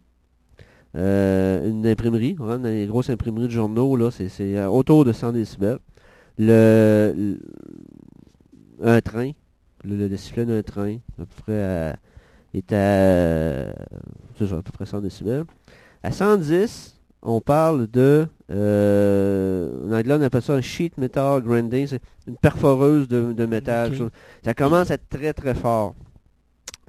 Euh, amplified rock, la musique rock, les concerts, c'est Là, le est-ce jour qu'on parle de, de- quand on est dans un, mettons, genre, on s'en va au Colisée ici, puis on écoute un concert? probablement, probablement ça, mais euh, le phénomène qu'il y a, euh, lorsqu'on voit un concert rock, euh, il y a le, le bruit, ok, le, le- le concert et les, ampli- les, les, les- systèmes Mhm. de son qui, qui vont pas à 110, 120 décibels. Il y a aussi le phénomène, ce qu'on appelle les fréquences basses, que même si on sent la musique, et ça c'est très dommageable. Ouais, les fameuses ondes. C'est très dommageable à long terme. Euh, et évidemment, bon, les le cas pratiquement extrême, euh, ben, il n'y a pas de limite, là, mais le cas extrême d'endurance pour un être humain, c'est autour de 130 décibels. Mhm. Et là, on parle de euh, les marteaux pneumatiques, de, de- de- de- de construction. OK. Euh, imaginez des gens qui ont, euh, c'est pas pour rien qu'ils portent des protecteurs de- pour, pour Louis. Euh, et, et tout ça, c'est rendu très très fort. On parle que c'est 64 fois plus fort que 70 décibels, qui est une radio d'une maison. Donc c'est ben, c'est- ce euh, qu'on appelle les décibels. Si je, si je te comprends bien, parce que tu as dit quelque chose tantôt, tu as dit 130 décibels, c'est 64 fois plus élevé que 70 centimètres. euh, euh, décibels. pardon. Ouais. Mais si on fait 70 plus Non, non, c'est pas- c'est 64, une échelle. Ça s'additionne pas. Ça s'appelle une échelle logarithmique. OK. C'est plus ton nombre de décibels est élevé, euh, plus la force est encore plus forte. Oui, ça, ça va. Mais c'est parce que je dis, mais si tu fais 70 plus 64, ça te donne 134. Non, c'est ça que pas en un, là, en quelque Non, sorte. non, si là? tu fais 130 mo- euh, moins 70, ça donne vrai so- 60. Ouais. Et pour chaque tranche de 10, tu doubles. OK. Donc tu arrives à peu près à... à ça. Euh, Donc, c'est une explication pour c'est quoi décibels. Puis aussi, bon, en, en jargon euh, de la musique, quand on parle qu'on coupe des décibels, ben, c'est ça, on coupe du bruit. Euh, lorsque vous entendez le jargon dire on est à 0 décibels, c'est qu'il n'y a aucune amplification, aucune réduction. Donc, c'est ça. Fait que là, c'est quoi qu'ils nous disent avec ça? C'est qu'ils nous disent que finalement, avec ces expériences-là, ils vont essayer de nous dire Ils vont que- essayer de, de, de voir, euh, vraiment de cartographier, on- de quantifier le bruit dans les villes. Et avec ces les critères que je de vous donner, ben, ils vont voir euh, si c'est acceptable ou pas. Puis il y, a- il y a des solutions pour réduire. Il y a tout un domaine de, de la technologie qui est de réduction de bruit, des, euh, l'acoustique. Donc, euh, Dans un, bon, on, on, on s'en va dans l'espace. Oh, ça va dans l'espace. Oh, on va dans l'espace. ouais. Euh, la- Après le bruit, l'espace. Ouais, le, le, le vide, le, le Le- silence. Le silence. Le silence. Le- il y a une, euh, la, la NASA, après avoir exploré Jupiter, dont on a parlé de- dernièrement, ils ont décidé on va aller explorer Saturne. OK. Donc, en 1997, on a envoyé une sonde qui s'appelle Cassini en direction de Saturne. Elle devrait arriver le mois de juin prochain. OK. Ça a pris tout ce temps-là pour euh, y aller. En tout cas, c'est- une question de, de, de- de temps de vol. Saturne est très long. Donc, il faut avoir une vitesse très grande. En tout cas, c'est- technique. La Mais ça, ça a pris tout ce temps-là pour l'atteindre. Euh, là, présentement, la sonde est à 111 millions de kilomètres et on commence à recevoir des photos. Elle est assez proche pour donner des photos parce qu'il y a un bon Ça prend télescope à combien de bord. temps photo pour voyager de la sonde jusqu'à ici, à peu près? Parce que c'est pas instantané, là. Non, Ça- non, ça quelques prend- minutes. OK, ça prend juste quelques minutes. Mon Oh, Dieu, c'est assez rapide. ben, quelques minutes, ça peut être... euh, J'ai pas le... Ça sent... Pas- si c'est pas... euh, Mais c'est quand même faire un calcul rapide. rapide. Là-dessus, la Terre, euh, la Terre, elle a une distance de 150 millions de kilomètres. euh, C'est 8 minutes radio. Euh, on peut peut-être parler de... Je dirais autour de 20 minutes. C'est c'est quand même rapide. Euh, oui, sauf que faut que la, la sonde soit totalement automatique. Parce que s'il arrive quelque chose, ça prend 20 minutes avant de savoir qu'est-ce qui arrive. Ouais. Elle est déjà rendue 20 minutes plus loin. Toi, faut que tu décides qu'est-ce que je fais? Donc, tu envoies une réponse, elle l'a 20 minutes après. Donc, Donc, tu as 40 minutes. qui 40 passent entre les minutes, deux. donc, Si elle- tu calcules, calcules que tu as pris 20 minutes à prendre ta décision, ben, ça fait déjà une heure. c'est ça. C'est s'il faut que tu fasses un comité, une commission royale d'enquête, comme on fait au Canada, pour prendre des décisions. La sonde est déjà perdue. Euh, donc là, c'est ça, on commence à avoir des photos, puis c'est des très très belles photos. Le, une des, un des aspects de la, de la mission de Cassini, c'est l'exploration de Titan. C'est une lune de... euh, et- elle est mystérieuse, cette lune, car euh, c'est une des seules... À, à l'exception de la Terre, c'est le seul corps qui a une atmosphère. OK. Une atmosphère de méthane et autres, mais c'est euh, c'est très, très particulier. On sait pas. C'est mystérieux. Donc la sonde, euh, il va y avoir une partie de Cassini qui va se détacher. Cette partie-là s'appelle Higgins. Et elle va aller euh, pratiquement s'écraser sur la planète, mais en même temps, on va prendre plein de sortes de mesures. Ça va, bon. Donc, euh, mois de juin prochain, on devrait avoir euh, D'autres informations. d'autres informations. Euh, on reste dans le domaine de l'aérospatial. Dernièrement, je promets que les gens ont peut-être vu ça à la télévision. Pas- euh, excuse-moi, Oui, je vais te oui. couper, là, je vais revenir sur la sonde, parce qu'il y a quelque chose que je vais te poser comme question tantôt. Euh, quand la sonde est envoyée dans l'espace, parce qu'on parlait de vitesse tout à l'heure, euh, finalement, les moteurs ne marchent, pas, euh, marchent Non. pas pendant qu'elle va. Pas Donc, ce- elle- pas ce elle est type de sonde-là. Au début, et sur son dans l'espace, il n'y a, pas de- a- pas- gravité. y a il y a pas... Non, non, non, il y a de la gravité dans l'espace. Sauf qu'il n'y a pas de friction. OK. Quand on parle de gravité, c'est si tu es assez proche d'une planète, tu vas t'attirer vers la planète. Sauf que tu n'as pas de friction. Mhm. L'air cause énormément de friction et c'est un milieu visqueux. Dans l'espace, il y a pas assez de, de la densité n'est pas assez forte pour causer Fait qu'à ce une, moment-là, une- finalement, elle a un push au départ. Ouais. Après ça, elle s'en va sur ce push-là. ouais, sauf que c'est pas assez fort. Ce qu'on fait euh, habituellement, c'est qu'on on fait un effet de slingshot. On, la- on fait passer les satellites ou les, les sondes euh, stellaires, on les fait passer proche de d'autres planètes. Pour servir de la gravité. La gravité comme un effet slingshot qu'on a vu dans certains films de science-fiction. Mhm. Euh, et euh, d'ailleurs, pour Voyageurs, non pas Voyageurs, excusez, euh, euh, Galilée, c'est la sonde qui a exploré euh, Jupiter, elle est dû à un retard de, de lancement, parce qu'ils n'ont pas été capables de lancer à temps, ils ont toujours, au lieu d'aller directement vers Jupiter, ils l'ont fait descendre vers le Soleil. Elle a, pris, elle a pris de la vitesse, elle a fait un slingshot autour du Soleil. Elle est revenue autour de, de Vénus, elle est revenue autour de la Terre, et là, elle est partie pour Jupiter. Euh, c'est la seule façon, sinon elle ne serait pas encore rendue, je pense. Donc c'est une question de vitesse. Et il faut pas qu'elle aille trop vite. Ça va trop vite, elle va passer tout droit. Il faut qu'elle aille juste assez vite pour que ça soit un temps raisonnable et une rendue autour de la planète. Bon, c'est facile. Une planète de type jovien comme Saturne, euh, c'est assez gros que toute affaire arrive à côté. Tu l'enlignes comme il faut pour son orbite, puis ça va, ça, va on va prendre planable, orbite. oui. Euh, Donc, pour venir à nos, euh, aux autres nouvelles. aux autres nouvelles, euh, il y a un projet, il y a- quelque chose qui s'appelle le projet X, qui est une. euh, on va parler un petit peu, on, va parler du côté historique. Ce qui a poussé Charlenberg à traverser l'Atlantique à bord du Liberty, à bord de son avion, c'est un concours. Ce- Celui, qui va traverser l'Atlantique va recevoir tant d'argent. Lindbergh n'était pas un des, des- des seuls. Mais bon, il était un des seuls, mais c'est lui qui a reçu le premier. Il y a eu l'argent. Donc là, il y en a qui ont dit, pour motiver l'exploration spatiale, on va faire la même chose. Là, il y a un prix de 10 millions de dollars Hmm. à qui vont envoyer un véhicule en orbite avec un équipage et qui le véhicule va retourner en orbite une semaine après. Donc l'idée c'est on lance, il fait le tour de la Terre une couple de fois, il redescend sur Terre. Une semaine après, il recommence. Et la première compagnie qui va réussir va avoir le prix. C'est sûr, vous allez dire 10 millions de dollars pour développer. Ça paye même pas le coût de développement, mais c'est une, une occasion en or de publicité. Parce que vous êtes le premier. Ben, c'est sûr. Vous avez les, les droits d'exclusivité. Votre machine à marche. Mingo, vous allez avoir les grosses compagnies d'aéronautique sur le dos pour acheter votre affaire. Il y a une, une compagnie qui s'appelle SpaceX qui a dévoilé son, euh, son prototype euh, à Washington cette semaine. Donc, euh, eux sont supposés lancer leur, leur gizmo incessamment. Mais c'est ça. Dans ce genre de choses-là, moi, j'ai toujours, je suis toujours un peu sceptique. Les gars, c'est des, des présidents de compagnie. Les gars qui font la promotion de ces machines-là, c'est des businessmen. Ils font peut-être un coup d'argent, puis après, on les entendra plus parler. Donc, on va attendre qu'ils lancent le véhicule. Puis si ça marche, bravo.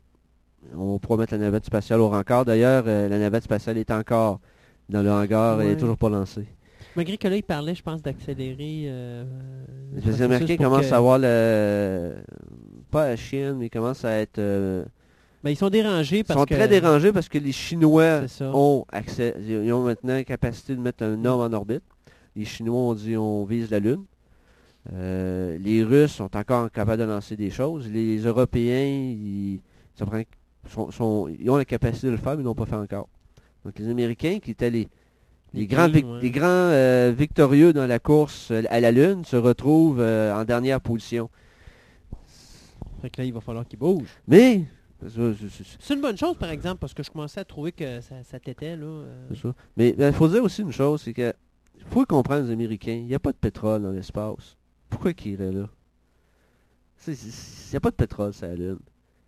Ça, c'est... euh, Monsieur Bush, il, il trouve pas ça Il n'y a pas de intéressant. Saddam là-haut. Il n'y a pas de Saddam. ouais, ça. Il n'y a personne qui a fâché son père, puis là, il n'y a pas de vengeance à prendre là-dessus. Bon, c'est Oh, ok. t'en mets ben trop, Ah, là, c'est de la langue Bon, la langue à Christophe. Bon, on disait donc... euh, Euh, donc ça, c'est ça, c'est que c'est un autre euh, euh, un, un autre compétiteur dans le projet. Et bon, il y a beaucoup qui ont annoncé qu'il y avait des, des machines, des fusées, des, des concepts pour aller, mais il n'y a personne qui l'a fait voler encore. Bon.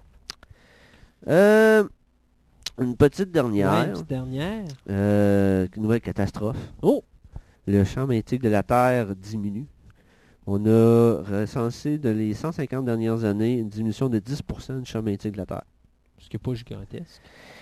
Euh, bon, à ce rythme-là, ils disent que à peu près dans 2000 ans, le champ magnétique de la Terre sera zéro. Euh, ça, c'est- mais c'est ça, c'est un peu catastrophique. Sauf que- 2000 ans, là, c'est... 2000 ans, euh, le- bon, le- le- l'effet qui parle, aux autres, là, de, de- que, que le champ magnétique, parce que pourquoi c'est important? Parce qu'il faut le spécifier, parce que toi puis moi, on le sait, mais pourquoi c'est important que si le champ magnétique descend? C'est quoi l'importance que ça va avoir Le, sur le champ magnétique de la les- Terre les gens de la nous Terre? protège contre le vent solaire et les... euh, euh, ben, le- Ce qu'on appelle les radiations les cosmiques. radi- ben, c'est- c'est- ok, faire attention. Le, il y a différents mécanismes de protection que la Terre offre pour nous, la population, la- la- Mhm. les, les parasites qui vivent à la surface. Euh, L'atmosphère nous protège contre bien euh, des choses comme les, euh, les UV et d'autres d'autres genres de, de- de- de menaces qui viennent du soleil. Mais les. Parce que la lumière est essentiellement un spectre. Ça, on part du, euh, des, des rayons gamma et on s'en va jusqu'à l'infrarouge et tout ça. Le- nous, ce qu'on voit, c'est le visible.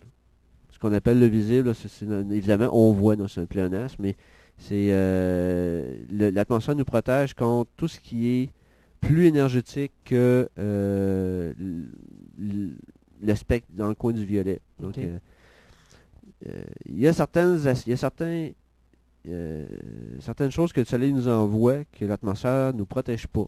On parle, bon, euh, le vent solaire qui est essentiellement des protons, de, de la matière. Donc, euh, si on n'aurait pas le champ magnétique pour faire un dévier, c'est qui cause l'aurore boréale, entre autres, euh, on aurait des problèmes.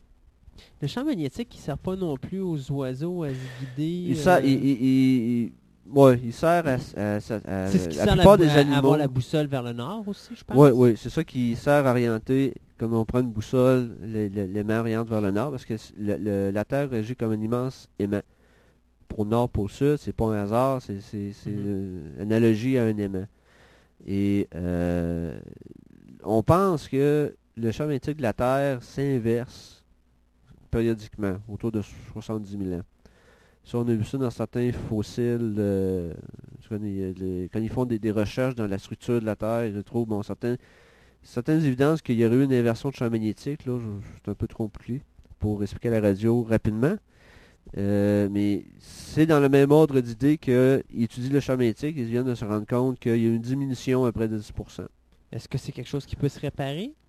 Comme la couche d'ozone, à un moment donné, il parlait, bon, la couche d'ozone on est en train Ben là- de diminuer puis est en train de baisser, mais on- si on réduit la pollution, ça peut revenir. Est-ce que c'est la même chose pour le champ magnétique? Est-ce qu'il y a une manière de réactiver le champ magnétique? Euh, bon, on peut commencer par devenir membre du club Phoenix. ouais, non, bon. En Non? sérieux, là. ok, ben j'essaie de te plugger, Christophe. ok, ok, ok. Euh, non, Bien ben ça, ça, là, mais je pense pas qu'on va faire quoi que ce soit pour le champ magnétique, là, pas demain en tout cas. Ouais, on t'aurait pu, comme tout, on t'aurait pu rentrer dans la politique et dire, euh, votez, devenez membre du club et je vais m'occuper du champ magnétique de la Oh, Terre. Euh, non, il n'y a rien à faire, il n'y a rien à faire, a rien à faire. Euh, même Donc, c'est quelque si on de regarde des choses comme... c'est quelque chose qui est créé par nous? Ou par la Non, pollution non, absolu- par- c'est- naturel? C'est naturel et euh, peu importe ce qu'on fera, on n'a aucune chance d'influencer. C'est trop gros, là. C'est trop colossal. On parle de la planète. Même en utilisant toutes les bombes à hydrogène qu'on a, si on les fait péter, on va, on va juste endommager ce qu'on appelle l'écosystème. C'est une mince couche autour de la planète. Euh, en mettant toutes les bombes ensemble, on- le cratère ne réussirait même pas à se rendre à... Donc ils ont- on pas- on- on n'est pas capable. Donc, est-ce que ça signifie la fin de l'humanité euh, dans 2000 ans ou, euh, ben, oublions le, le fait qu'on peut coloniser d'autres mondes. Est-ce que ça veut dire que sur la Terre, ça va devenir inviable? Euh, Ben, inviable, invivable, pardon? si on parle vraiment que le champ magnétique va devenir zéro, il pourrait avoir effectivement des, des- des- des problèmes. Mais historiquement, on a, on a vu... On, on- j'ai... Faudrait demander à un spécialiste. Ok. De, Probablement c'est des- un archéologue ou un, un mélange d'archéologue, géologue pourrait Je suis nous sûr que tu répondre. pourrais nous trouver ça. Ah, bon, une ouais. des nombreuses missions euh, remis à mon équipe de journalistes. euh. Mais euh, c'est- c'est euh, c'est des phénomènes à la grandeur, ça, c'est- c'est c'est- c'est à, des échelles très très grandes. Donc on dira, on sait pas que ils vont venir- le champ magnétique vient zéro, hop, il repart dans l'autre sens. Non, non, c'est pas. Il n'y en a plus. là. Euh, mais évidemment, il faut comprendre que c'est si le champ magnétique descend, euh, il va y avoir un équilibre qui va se créer. Mais, euh, Et ils vont prendre une inversion, mais dans 2000 ans. 2000 ans. On- 2000 Ouais, ans, avec un peu de chance, on peut peut-être le voir. là. Ça fait juste... en- ça- les- les- la civilisation moderne d'à peu près 2000, 3000 ans. Mm.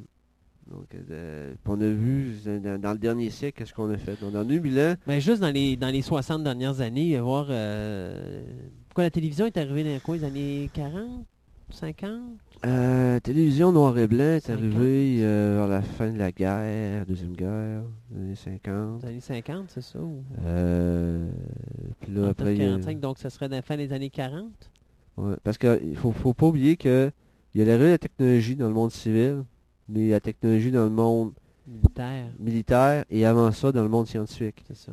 Comme le concept d'une- de, la télévision, c'est presque au début du siècle, avec les, euh, avec les tubes cathodiques. Euh, avant que ça, que ça tombe dans des choses, ça tombe avec un- euh, dans un côté pratique, dire, ok, on va faire une application à ça, puis oh, on met une image à ça. ça. Euh, les tubes cathodiques étaient utilisés à la Deuxième Guerre mondiale, les écrans de radar. Mhm. C'était le même principe. Sauf qu'après la guerre, on a décidé de dire, OK, on va augmenter l'électronique à l'intérieur, on va commencer à former des images, on va envoyer ça par les...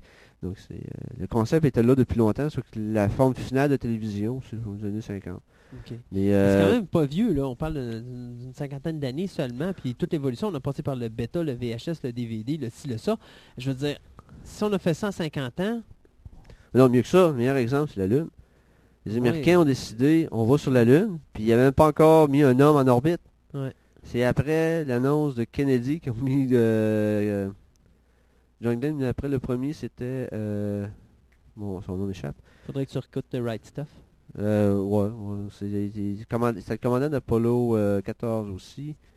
Euh, bon, Je- connais pas assez Mais euh. c'est à peu près autour de l'annonce de Kennedy, de, on va aller sur la Lune. Là, ils ont décidé, OK, il faut donner un, un petit coup de pied dans le 1-1. Et là, ils ont mis un homme en orbite. Et ça a pris 8 ans. Puis ils ont mis quelqu'un sur la Lune. Donc, euh, présentement, on a la technologie pour aller sur Mars. On n'a pas la volonté, mais on a la technologie. Donc, c'est l- les processus inverses. À l'époque, la Lune, on n'avait pas de technologie, on l'a développée, mais aujourd'hui, on est capable le d'aller sur faire. Mars. Mais on n'a pas la volonté. Mais là, avec euh, les Parce qu'il y a pas de pétrole. décor, ça peut être intéressant, là. Ben Alors, là, on recommencera pas avec l'affaire de push, laissons-le, le pauvre petit, là. Il y a assez de problèmes comme non, ça. mais je suis sûr que là. si quelqu'un dit qu'on a, à, à l'aide d'un télescope très puissant et d'un appareil très sophistiqué, on a trouvé des traces de pétrole sur Mars, Bush va envoyer la 8e armée. Il va l'envahir, il va trouver un ennemi. Il, il- il- il faut aller chercher Monsieur Big Mars parce qu'il menace. C'est lui qui a fait. Je suis sûr que c'est un ami de Saddam Hussein puis de Ben Laden. Bon, bon, bon, là, on fait de la politique, c'est pas correct. là. On, sort de nos, on sort de notre créneau. Non, mais c'est juste pour dire qu'il faut qu'il y ait une motivation. Aller sur la Ouais, Lune parce qu'elle est sont une russe. bonne motivation, on s'entend là-dessus. Là, Euh, non, plus maintenant. à bouger... euh, Plus maintenant. Ah on n'est plus dans une guerre froide. Si on était Oui, mais attention, les il y a, il y a Chinois sont l'orgueil. Oui, mais il y a l'orgueil des Oui, mais c'est pas Américains. assez. Fait que veut, veut pas. Ah oui, c'est assez. Moi, je te dis, à partir du moment que le peuple américain va sentir qu'ils sont pas premiers dans quelque chose, là, euh, je m'excuse. La motivation va être là. Puis les Américains vont commencer à chier. J'espère. Hey, pourquoi est-ce que les. Japonais ou les Chinois sont capables de faire ça, puis que nous, on le fait pas? Ils veulent être les premiers dans tout. Puis moi, c'est peut-être la raison pourquoi j'ai- j'aime bien les Américains, c'est à cause de ça. Ils ont, ils ont cette motivation-là d'être les premiers dans tout, donc ils se forcent le postérieur. Mais il faut juste qu'il y ait quelqu'un qui est talonne en arrière. Parce que c'est comme n'importe quoi. Hein. Tu as, une, une équipe euh, de baseball, de hockey, de football. Ils sont les meilleurs. S'ils n'ont pas de compétition quelque part qui va les booster, ils vont s'écraser. Puis ils vont peut-être finir dernier. Dieu sait qu'on connaît ça avec les Nordiques à Québec. On avait sur papier probablement une des. Ouais, une vieille équipe de hockey qu'on a eue dans l'époque. Mais tu sais, c'était quand même une équipe où est-ce que, sur papier, c'était probablement une des meilleures de la Ligue nationale, mais il s'écrasait tout le temps. Ça prenait des matchs avec de la motivation, et là, à partir du moment qu'il y avait de la compétition, ben là, il était meilleur. Bon, c'est à peu près la même affaire. Quand tu as une équipe qui est forte ou quand tu as un regroupement de personnes qui sont forts, que ce soit un pays ou autre, ça prend une compétition en arrière. Et si les Chinois arrivent dans le décor, puis qu'ils mettent un homme autour de la, de la, de la Terre, puis qu'ils disent « Hey, on s'en va sur la Lune », les Américains vont arriver, vont dire « Hey, mais nous aussi, on va mettre quelqu'un sur la Lune. On l'a déjà fait, on est capable de le refaire. On va vous le prouver. » Moi, je suis à peu près certain que c'est juste ça que ça prend. Ça prend quelqu'un qui va Euh, les botter dans le derrière un petit Le peu. contexte socio-culturel et surtout politico-culturel est très différent. À l'époque de la Lune, les, c'est les Russes. Puis c'était pas... Euh, c'était pas que les, les Russes vont mettre quelqu'un sur, sur, sur, Mar- euh, sur la Lune en premier. C'était pas ça. Ça, c'était ce qu'ils ont dit aux journalistes. C'était le gros publicité. Les Américains, quand il y a, quand il y a eu Sputnik, les, les Russes ont prouvé, on est capable de mettre un objet en espace. Imaginez que l'objet est une bombe atomique. Là, les, les Américains ont eu la Chine. Donc là, ils ont commencé à pousser, pousser, pousser leur programme. Et le but, c'était, euh, si on s'en va dans l'espace, il faut que, euh, si les Russes vont dans l'espace de façon facile, qu'ils mettent euh, des hommes dans l'espace, c'est une question de charge utile, ils sont capables de mettre beaucoup plus gros. Et s'ils mettent plus gros, ils nous menacent. Nous autres aussi, il faut être là. Et là, ce qu'ils ont été sur, ils visaient la Lune, c'est encore le même principe, c'est s'ils vont sur la Lune, qu'est-ce qu'ils peuvent faire rendu là qui peut nous menacer? Donc, il faut aussi mettre le pied sur la Lune. C'est encore la même chose aujourd'hui. Mais Mars est un peu trop loin. Oh, Ce qui risque d'arriver, c'est si les Chinois disent l'année prochaine, ils annoncent ça en, en grande pompe. Nous autres, d'ici telle année, on va sur Mars. Je suis presque sûr que les Russes vont aller les voir tout après. Ils disent, on peut-tu vous aider? Puis l'Europe, l'agence spatiale européenne, on dit, on Mm. peut-tu vous aider? On peut-tu rentrer là-dedans? Puis là, ça va devenir une Les Américains n'auront pas le choix de rentrer là-dedans parce qu'on européen, ne peut pas aller. Il n'y a aucune nation tout seul qui peut aller sur Mars. ouais. Mais avec les ressources de toutes les, les- les nations qui sont capables de mettre des, euh, qui ont des, des- des fusées, euh, je parle pas de mettre les fusées ensemble avec du, euh, du gaffer tape et des lancer, là, c'est, c'est, c'est trop gros. C'est les ressources financières. Les ressources financières, puis, tout ça, euh, comme on parle de, de, de, de- booster. En anglais, on appelle ça heavy lifter. La capacité de mettre des charges lourdes en orbite. Les seuls qui sont capables de le faire, c'est les Américains et les Russes. Les Américains ont la navette, avaient la navette. Les Russes ont la fusée Proton. C'est les seuls capables de mettre des grosses charges en orbite. Et pour aller sur Mars, il faut mettre des, gros ch- des grosses affaires en orbite. Donc, euh, si les Chinois disent, on y va, ils vont probablement entraîner les autres dans la vague, parce que les autres, ils disent, euh, ok, il y en a un qui veut, il y en a un qui pousse, on va le suivre. Donc, euh, non, je- si les Américains vont sur Mars, c'est parce qu'ils vont être poussés dans le dos. Puis ils vont être dans la gang. Donc, tout ça pour dire que c'est... euh, C'était ça les nouvelles scientifiques. Ouais, ben, il y aura euh, une petite dernière, là. une petite dernière, une petite. Rapide, rapide, rapide. Euh, le clonage humain. Oh, oh. il- il- ben, c'est- désolé, Christophe. euh, on est- ils, ont, ils ont essayé, Il n'y aura pas un autre Christophe quelque part, là? Non, non, la, la- la- machine, l'éprouvette... Oh non, dis-moi pas que j'ai fait briser la machine. Il venait de la finir, puis j'allais scraper. Ah ouais, ils ont, ils ont fini la toute dernière machine à cloner, puis là, ils ont mis une, une- une goutte de sang Christophe, puis là, là, la machine a parti en fou. Euh, non, c'est que là, ils ont, euh, suite à certains événements qui est arrivé, sont, sont survenus, là, de l'annonce qu'il y a eu un clone humain les Raéliens et tout ça, là, tout, puis, euh, les Nations Unies ont décidé de, prendre ça au sérieux et tous les pays ont maintenant voté pour euh, un, bannissement du clonage humain. Mais c'est pas encore ratifié. Parce qu'il y a des clauses en suspens comme euh, qu'est-ce qui arrive pour la recherche de, de, d'organes? Il dit est-ce que le bannissement du clonage humain est, euh, englobe on peut pas cloner Ben, le cœur, on Ben, peut c'est pas ça que cloner j'allais dire. Est-ce que c'est juste C'est un être Ben, c'est vivant ça, avec une, Parce que je pense que euh, ce qui est important au niveau du clonage, du moins pour eux autres, à éviter, c'est de créer des individus. Bon, il n'y a pas si longtemps que ça, Star Trek a fait un épisode Ouais, c'est ça. Il c'est crée ça. un être humain. C'était pas les euh, premiers à le faire. Non, et- mais il crée un être humain qui est une copie conforme d'un membre de l'équipage qui va mourir, mais pour éviter que ce, ce membre d'équipage-là meure, ben là, on crée un être humain, on le fait vivre pendant une certaine période pour lui dire finalement, ben là, On a besoin de tes organes. c'est ça, merci d'avoir vécu trois semaines, mais là, on va piquer tes organes parce qu'on doit faire vivre l'autre qui est plus important que toi. Puis toi qui as vécu ces trois semaines-là, on va t'enlever le droit de vivre qu'on t'a donné. Je pense, moi, c'est là qu'il y a euh, peut-être un problème, je dirais, de société puis un problème moral. Mais si on parle de faire des doubles, euh, de- de- des reproductions d'un cœur ou d'un ci ou de ça, c'est pas des êtres conscients. Là. On parle simplement d'objets. Non, c'est ça, pousser dans, la, dans une éprouvette, euh, un poumon ou... euh, Exact. non. Mais c'est, je, je pense que les délégués ou, euh, à la conférence, ils veulent être sûrs que si c'est, une- la rati- c'est ratifié le document, qu'ils s'interdisent pas de faire ça aussi. Mhm. Donc, c'est, tout le monde sont d'accord, on fait, on fait pas pousser d'être humain dans une boîte ou dans une éprouvette. Mhm. Mais euh, on veut pas nous, en- nous empêcher non plus de faire la recherche sur toutes les maladies qui peuvent avoir une solution à travers le clonage. Exact. Et ils sont rendus là. Donc, enfin, je- moi, je les applaudis parce que je pense que c'est une des premières fois qu'ils prennent de quoi au sérieux, qu'ils laissent pas un précédent être créé, puis après qu'ils réparent la gaffe. Exact. Parce que l'histoire des Raéliens qui ont fait un pont, c'était juste une Ah oui, publicité. ça, là. c'est sûr, là, parce que... Mais il faut qu'il y ait une loi, puis que les pays euh, ratifient le document avant qu'il y ait un véritable cas, parce qu'on est très proche Donc, euh, c'est ça. Ça conclut Ben- les nouvelles pour ce, ce mois-ci. Ben, merci beaucoup, Stéphane. Fait que, euh, bien sûr, tu nous avais parlé ce mois-ci de nous expliquer la notion du zéro. Alors ça, je pense que ça va aller au mois de janvier, en Ouais, 2004. ça, ça, Ben, l'année prochaine, hein? On parle de prochaine. on va parler de rien, comme d'habitude. C'est ça. De- mais euh, c'est le, le zéro est un, est un nombre... euh, On, on commencera pas là le mois pro- l'année prochaine, Stéphane. ok, l'année prochaine. Ben, merci beaucoup. Nous, on s'arrête pour une petite pause musicale et puis on vous revient tout de suite après. Tous les samedis de midi à 14h, c'est Fantastica, l'émission radio. Deux heures d'informations sur tout ce qui touche l'univers de la science-fiction, de l'horreur et du fantastique, en passant par le cinéma, la télévision, le comic book et la musique. Pour tous les amateurs et ceux qui désirent s'instruire et se tenir au courant sur ces univers passionnants, c'est un rendez-vous à ne pas manquer, samedi de midi à 14h.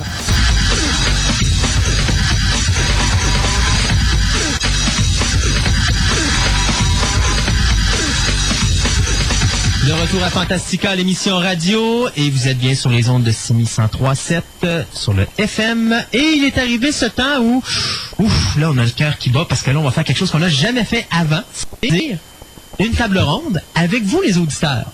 Donc, si vous avez le goût de vous joindre à nous, le numéro de téléphone pour nous rejoindre, le 670-9001, donc le 670-9001. Et le sujet aujourd'hui de la table ronde, c'est simple, on parle des meilleurs et des pires moments de 2003 dans la science-fiction, l'horreur, le fantastique et le médiéval. Ben, messieurs, on commence? Ouais. Bon, alors, Sean Megan.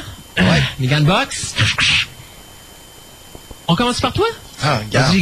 Allons-y donc, qu'est-ce qu'on a trouvé de bon euh, cette année, Gaëtan, en, en 2003? Bon, d'accord. Alors, moi, je vais commencer par un de mes médias de prédilection, soit le DVD. Alors, euh, d'abord et avant tout, le DVD en tant que tel comme média, cette année, en, ben, plutôt en 2003, a planté, mais sérieusement, le VHS. Le VHS est en train de prendre le bar, finalement, parce qu'on ça fait longtemps qu'on sait, on connaît les limites de ce média-là, et maintenant, avec le DVD enregistrable, qui permet quand même une certaine qualité d'enregistrement euh, pas mal supérieure à ce qu'on avait, que ce soit en EP ou en, en SP.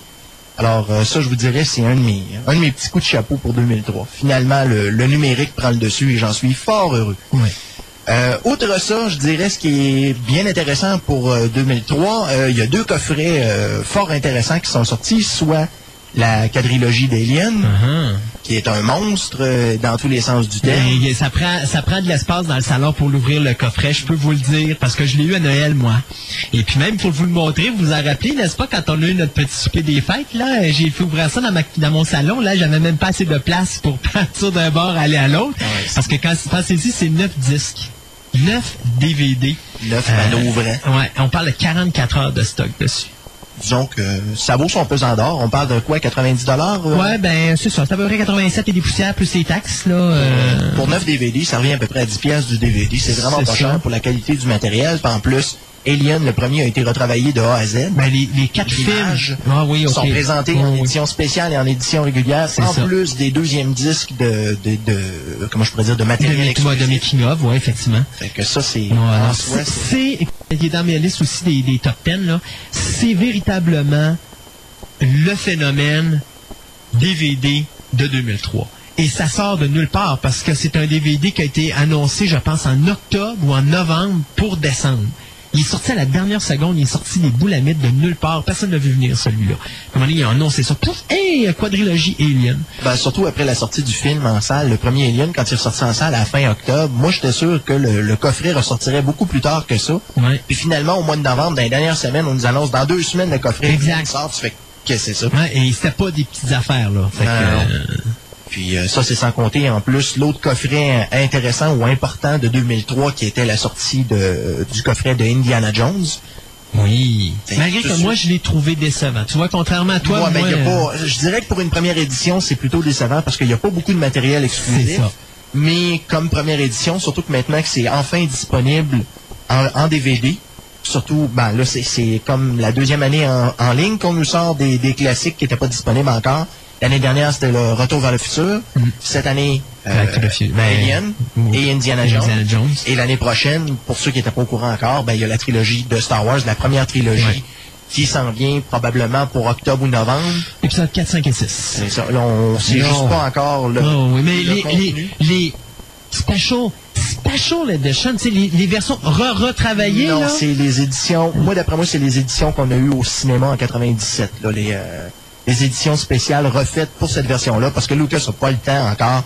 Avec, en, en, pré- en préparation de son épisode 3, il n'a pas le temps de retravailler les, euh, les 4, 5 et 6. Ben, en c'est trop rapide. Ben, moi, je suis sceptique là-dessus parce que moi, de la façon, moi, ce que j'ai vu sur Internet, c'était vraiment qu'ils mettaient les nouvelles séquences dans ces versions-là, dans Ah, ces éditions-là. me semble Parce que les éditions qui sortent de DVD, Lucas l'a bel et bien c'est ces éditions à lui qu'il veut voir, là. Donc, ça, ça veut dire que si c'est ces éditions à lui qu'il veut voir, là. Ouais, mais attention, là, regarde. Peter Jackson, en trois ans, a fait trois films. La grosseur de Lord of the Ring. Et en plus, il s'est tapé les trois Extended Edition DVD. OK? Et le travail qu'il a à faire est beaucoup plus monstrueux que le travail de Lucas sur Star Wars. OK? Parce que Lucas fera pas ce que Peter Jackson fait. Lucas, il nous donne rien en bidou. OK? Euh, moi, je m'excuse, mais le box set de, de- de Indiana Jones, pour moi, extrêmement décevant. Pourquoi? Il n'y a aucun making-of et tout est foutu sur, euh, sur le quatrième disque où là, on a quelques making-of et euh, finalement, je me disais, mon Dieu, il n'y a même pas les trailers sur le DVD. Il est fou, il est fou, il fout les bandes annonces de films sur le dernier, le dernier DVD. Il- même les making-of, ils sont pas très longs. Euh, Ben, le premier dure 45 minutes, puis je pense après ça, ça va en, en dégradant. C'est ça. 20 minutes puis 10 minutes. C'est ça. Donc, c'est, c'est, pour moi, c'est extrêmement décevant. Bon, c'est incomplet. C'est, très incomplet. Je veux dire, quand on regarde l'Extended Edition de Lord of the Ring, qui pour moi aurait été le numéro 2 dans les plus gros box sets cette année, parce que vraiment, il est vraiment bien fait. Puis je- on, on est encore, moi et ma blonde, en train d'écouter le deuxième disque de, Mickey- de, de, de, de Making of dessus, euh, où justement... Euh, euh, euh, les, les, les documentaires sont tellement, tellement complets et les sujets sur lesquels dont ils parlent sont vraiment intéressants. Là, tu écoutes les, les, les, les documentaires, puis ils s'en vont chercher comme là, on, ce matin, on écoutait le documentaire sur les, euh, le montage de The Two Towers. Puis toute la difficulté qu'ils ont eue, puis le fait que Peter Jackson, a deux semaines du, euh, de, de livrer le produit final pour s'en aller en salle, il était encore en train d'en monter des séquences, puis il rappelait ses monteurs pour dire, c'est parce que là, je viens de voir de quoi dans le montage, il faut qu'on le retravaille, puis les gars ont été obligés de passer une nuit complète pour couper la séquence, remonter ça, par faire refaire à la musique par la suite, pour balancer ça en salle. Euh, c'est intéressant, ça c'est le fun. Indiana Jones, moi personnellement, il m'a déçu là. C'est sûr que c'est le fun d'avoir les Indiana Jones en, DVD parce que là, on les a en qualité numérique, la qualité d'image est impeccable, tout ça. Moi, je les avais en VHS, maintenant je pogné avec les deux versions. Mais il est décevant quand même quand tu calcules. Même je pense que Back to the Future était plus intéressant au niveau du, du, du box set, au niveau des making-of qu'il y avait dessus que celui d'Indiana Jones. Du moins, ça s'égale pas mal. Malgré que, malgré que Back to the Future, je trouvais qu'il était incomplet aussi. Juste il très nous, incomplet. ait- il nous foutu ça dans un petit, un petit box en plastique cheap avec trois films dedans. Là. Mais de toute façon, euh, autant Indiana Jones que Retour vers le futur, je sens que ça sent la- l'édition spéciale. à un moment donné. Ben là, je sais que la prochaine chose que Lucas va faire, c'est Young Indiana Jones. euh, Qui est supposé sortir cette année, ça. à partir du mois d'avril, je crois. C'est ça. Seigneur, ça va se vendre, ça? Ben oui, là, ce qu'il reste à voir, c'est qu'est-ce que Lucas va nous faire. Il va-tu nous sortir ça par saison à 100 pièces le coffret ou me va... j'avais vu que la, la première saison sortait en C'est ça, donc euh, c'est ça. Donc il va nous sortir ça en saison, il va faire la passe d'argent avec ça. Enfin. Bon, c'est à n'en pas douter. De toute façon, quand il sort des produits en DVD, c'est pour les vendre, donc pour faire de l'argent. En passant, ben, juste si je peux mentir, si vous voulez nous parler, toujours euh, vous rappeler que le numéro de téléphone, c'est le 670-9001. Et j'espère que je me tromperai pas de Python. Fait que sur euh, côté DVD, c'était vraiment moi ce que j'avais retiré. C'est sûr, j'avais mis euh, les deux tours aussi, mais euh, ce sont là couverts déjà. Là, Fait que, euh, disons que ça ressemblait pas mal à ça.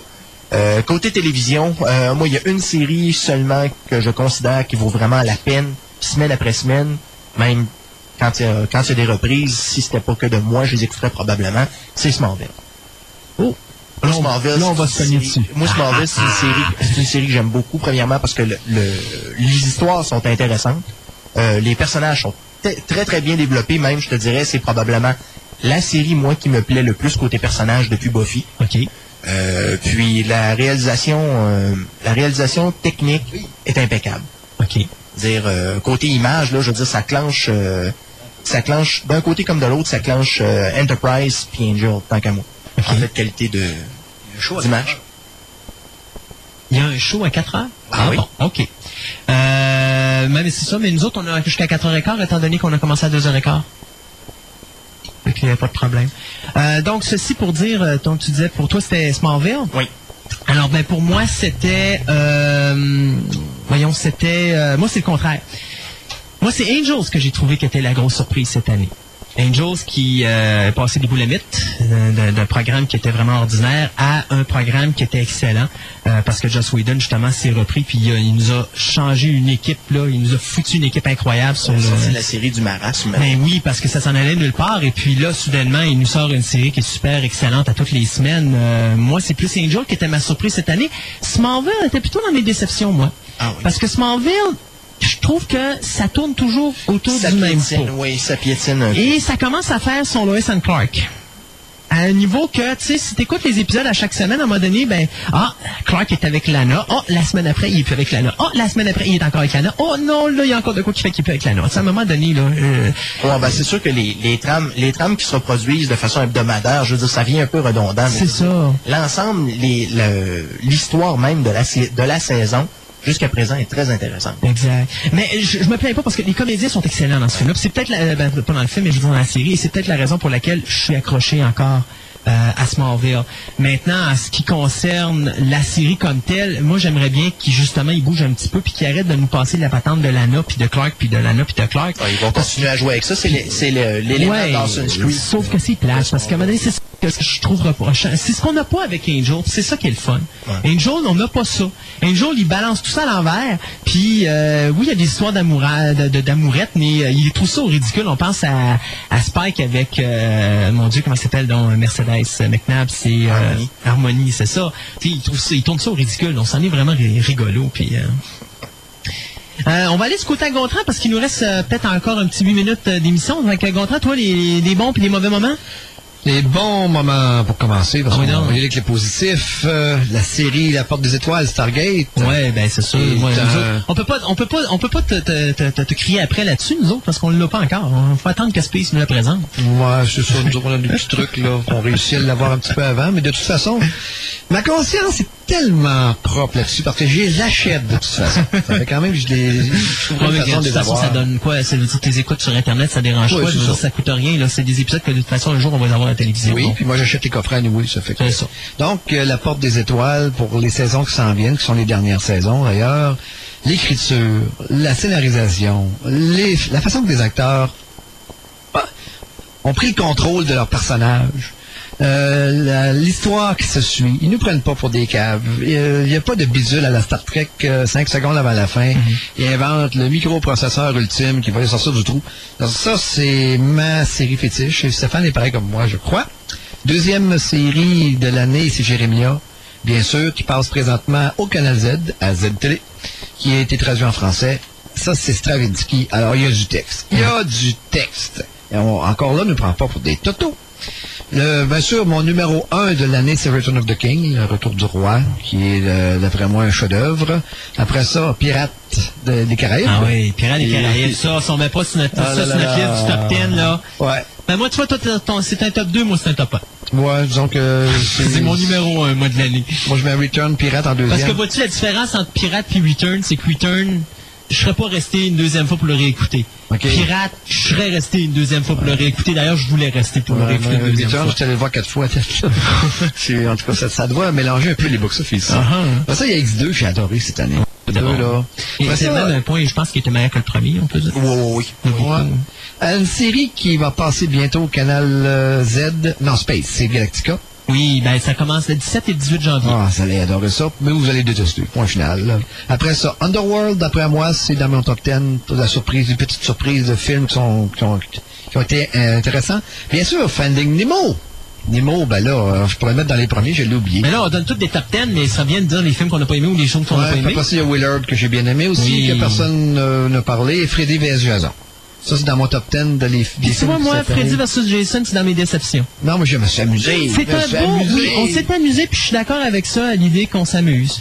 Mais euh, moi, ce que j'ai trouvé décevant avec Freddy vs. Jason, c'est vraiment le fait qu'il n'y a pas d'histoire dans le film, puis surtout son calcul qu'il y a tellement, tellement, tellement d'histoires là euh, qui ont été, il y a tellement de scénarios qui ont été faits que finalement, euh, Bon, ben, après ça, dans, mes, dans les choses que je n'ai pas aimées, on va aller rapidement.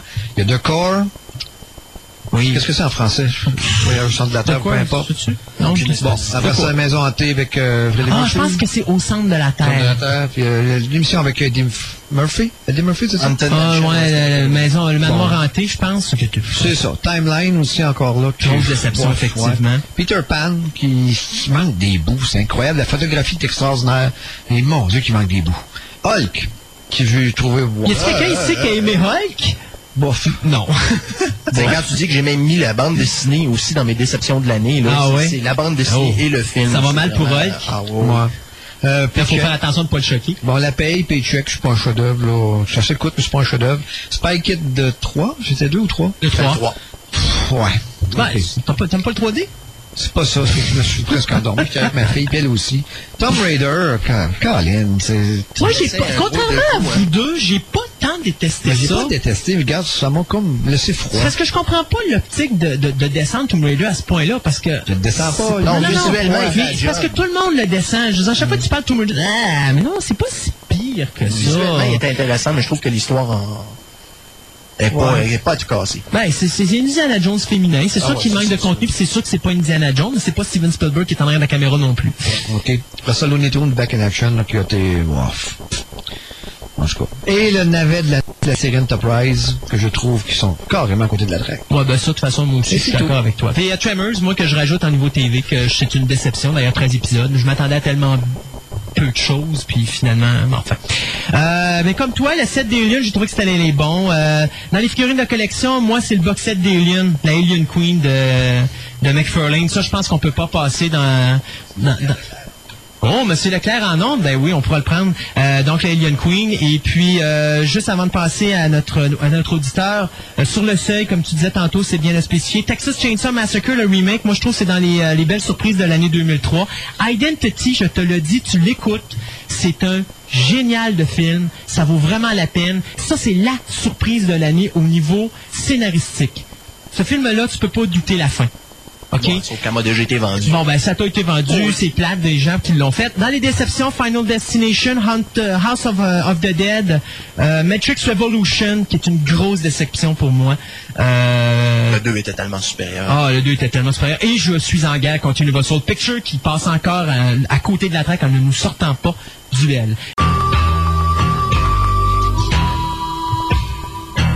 De retour à Fantastica, l'émission radio sur les ondes de 6137 FM. Alors, euh, après les nouvelles scientifiques et puis euh, la fameuse musique de des Serron de Captain Scarlett, j'espère qu'on n'a pas perdu trop d'auditeurs parce qu'ils ronflent présentement chez eux.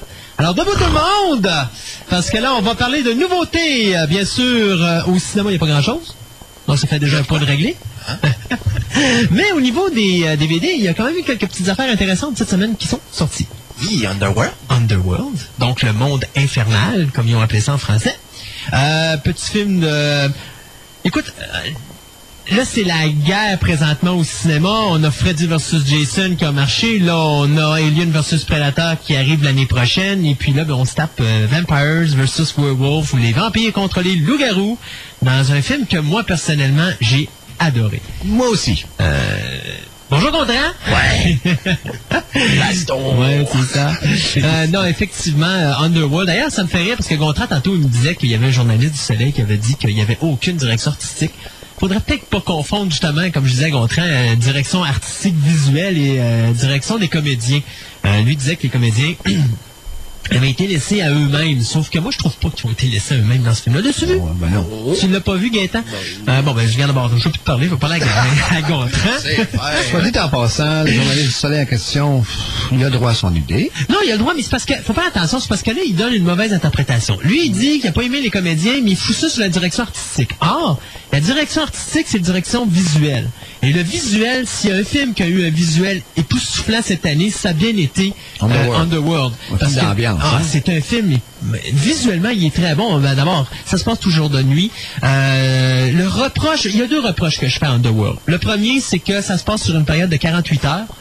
Or, on ne la voit pas, le 48 heures. on a l'impression que ça se passe dans la même nuit parce qu'il n'y a pas un moment où ça arrête pour nous dire, ben là, il y a eu le soleil entre-temps, puis après ça, euh, il, y a- il y a- il y a- il est descendu, puis là, on a continué l'histoire. On a vraiment l'impression que ça se passe en dedans d'une nuit, euh, puis que c'est non-stop. Sauf que c'est pas le cas. Le film se passe sur deux jours. Donc, ça, c'est le gros reproche que je lui fais au niveau temporel. Le deuxième reproche que je lui fais, c'est au niveau des effets spéciaux. Autant les effets spéciaux sont très bien faits par moment, autant par moment, quand on a les transformations de loup-garou, qu'on nous fout des transformations numériques, sont vraiment, mais vraiment... poche. Ah, sont poches, sont vraiment ordinaires. Euh, mais pour le restant, les comédies sont excellents dans ce film-là. L'action est bonne, ça arrête pas. Il y a des séquences assez impressionnantes. D'ailleurs, la fameuse séquence, enfin, on pense que c'est le méchant, mais le loup-garou court après la voiture de, de la femme vampire. Euh, tu vois la voiture passer à quand même à une certaine vitesse, puis tu vois le gars qui court en arrière, mais c'est pas fait en informatique.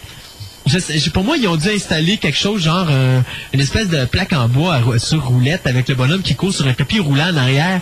Mais le gars court vraiment en arrière du véhicule, mais il va excessivement vite. Donc, c'est quand même bien fait. On s'est dit, on n'utilisera pas le numérique, on va y aller avec un visuel, ça va donner un beau look. Puis la séquence que tu as après, c'est que tu le vois qui court en arrière, qui se rapproche du véhicule, puis qui saute sur le, capot de l'auto. Euh, Il y a quelques petits moments comme ça qui sont intéressants qui sont le fun. Fait que euh, c'est un film que moi je dis qu'il faut absolument voir. Euh, le film de, de, de Underworld, ça mérite Ouais. détour. De toute façon, euh, les critiques de cinéma qu'on a ici à Québec, euh, je- regardez, je vais être gentil, là, mais parfois je trouve qu'ils dérapent sérieusement. Parfois, je trouve qu'ils ont leur juste, mais aussitôt qu'on tombe dans les films horreur, fantastique et science-fiction, j'ai déjà vu des conneries écrites dans les journaux Ah. de gens qui ne connaissent pas ça. C'est ça, ils connaissent pas, puis là, ils veulent faire le critique comme s'ils connaissent ça, mais ils détestent le, le- ils détestent le, le sujet. Ouais, c'est Puis, ça. comme ils détestent le sujet, ben, au lieu de- d'en parler comme en disant, ben, écoutez, j'aime pas ça, donc, ou bien je m'abstiens, ou bien j'en- je me demande à quelqu'un qui aime ça de l'écouter pour me donner une opinion au moins qui, qui, qui est, comment est-ce que je pourrais dire, euh, neutre. Ouais. Non, là, c'est vraiment une personne qui déteste ça. Donc, en partant, quand elle rentre dans la salle de cinéma, elle déteste déjà le film avant même de l'avoir vu. Euh, je me rappellerai toujours quand The Fellowship of the King, du premier Lord of the Ring, est sorti au cinéma, euh, combien de personnes que j'ai vu parler à la radio qui disaient, ah, c'est, c'est, c'est, c'est de la merde, c'est, ça pas de scénario, c'est complètement minable, c'est, c'est ça.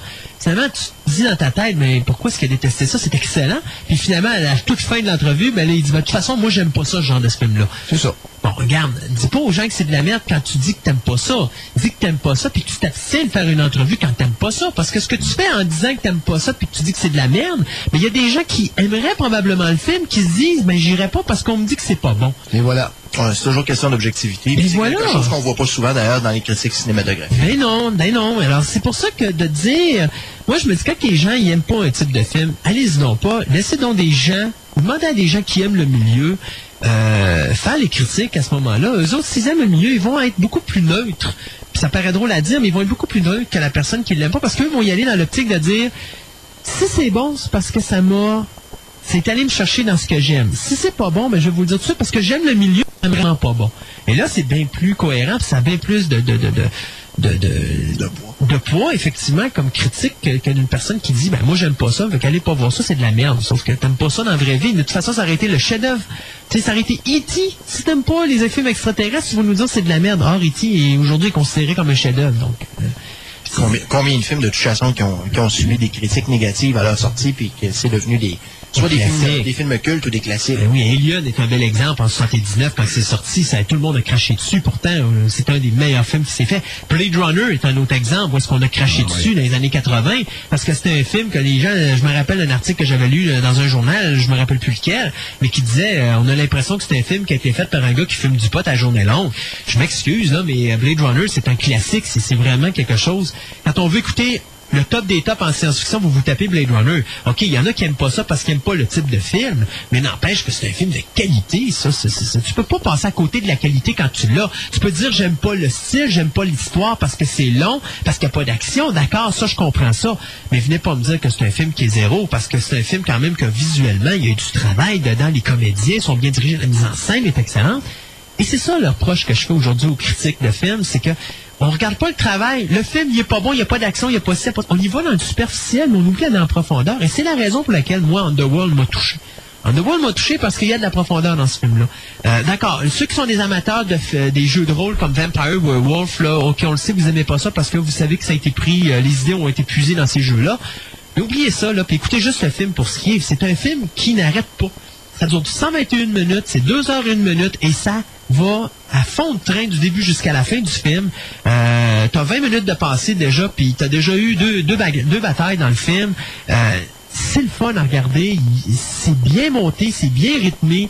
Euh, Il y a une bonne mise en scène, des bons L'ambiance. comédiens. L'ambiance est excellente. Le visuel est excellent. Le les effets spéciaux, à part ceux que j'ai pointés tantôt, sont très bien faits. Là, notamment les séquences quand on voit la femme vampire se pitcher du toit puis arriver sur le Ouais. plancher, puis elle se relève comme si de rien n'était. Vous savez qu'elle est accrochée pour un câble, hein, c'est pas du numérique. Non, mais ben, il y a des séquences sont faites en numérique, comme la séquence quand elle saute dans les airs. Ça, c'est fait numérique. euh, Ouais, mais quand elle descend de la cathédrale, je l'ai vu, euh, mais ça quand elle arrive Space, sur le plancher, elle arrive sur un câble. Mais quand elle saute d'en haut, c'est pas Non, elle non, qui non, saute, c'est ça. C'est ça, c'est c'est bien fait. C'est très bien fait. Mais l'actrice, en passant, qui euh, qu'on a connu surtout dans son, son rôle d'infirmière Dans Pearl Harbor. Harbor, c'est une chose euh, que je l'ai adorée. Mm. Parce qu'elle est partie de la poupoune de luxe euh, de la Deuxième Guerre mondiale. Elle est devenue un vampire et elle a bien saisi la différence. D'ailleurs, t'es pas seul à l'avoir, t'es pas le seul à l'avoir adoré parce que le réalisateur aussi l'a adoré, il l'a marié. Il l'aurait marié, moi aussi.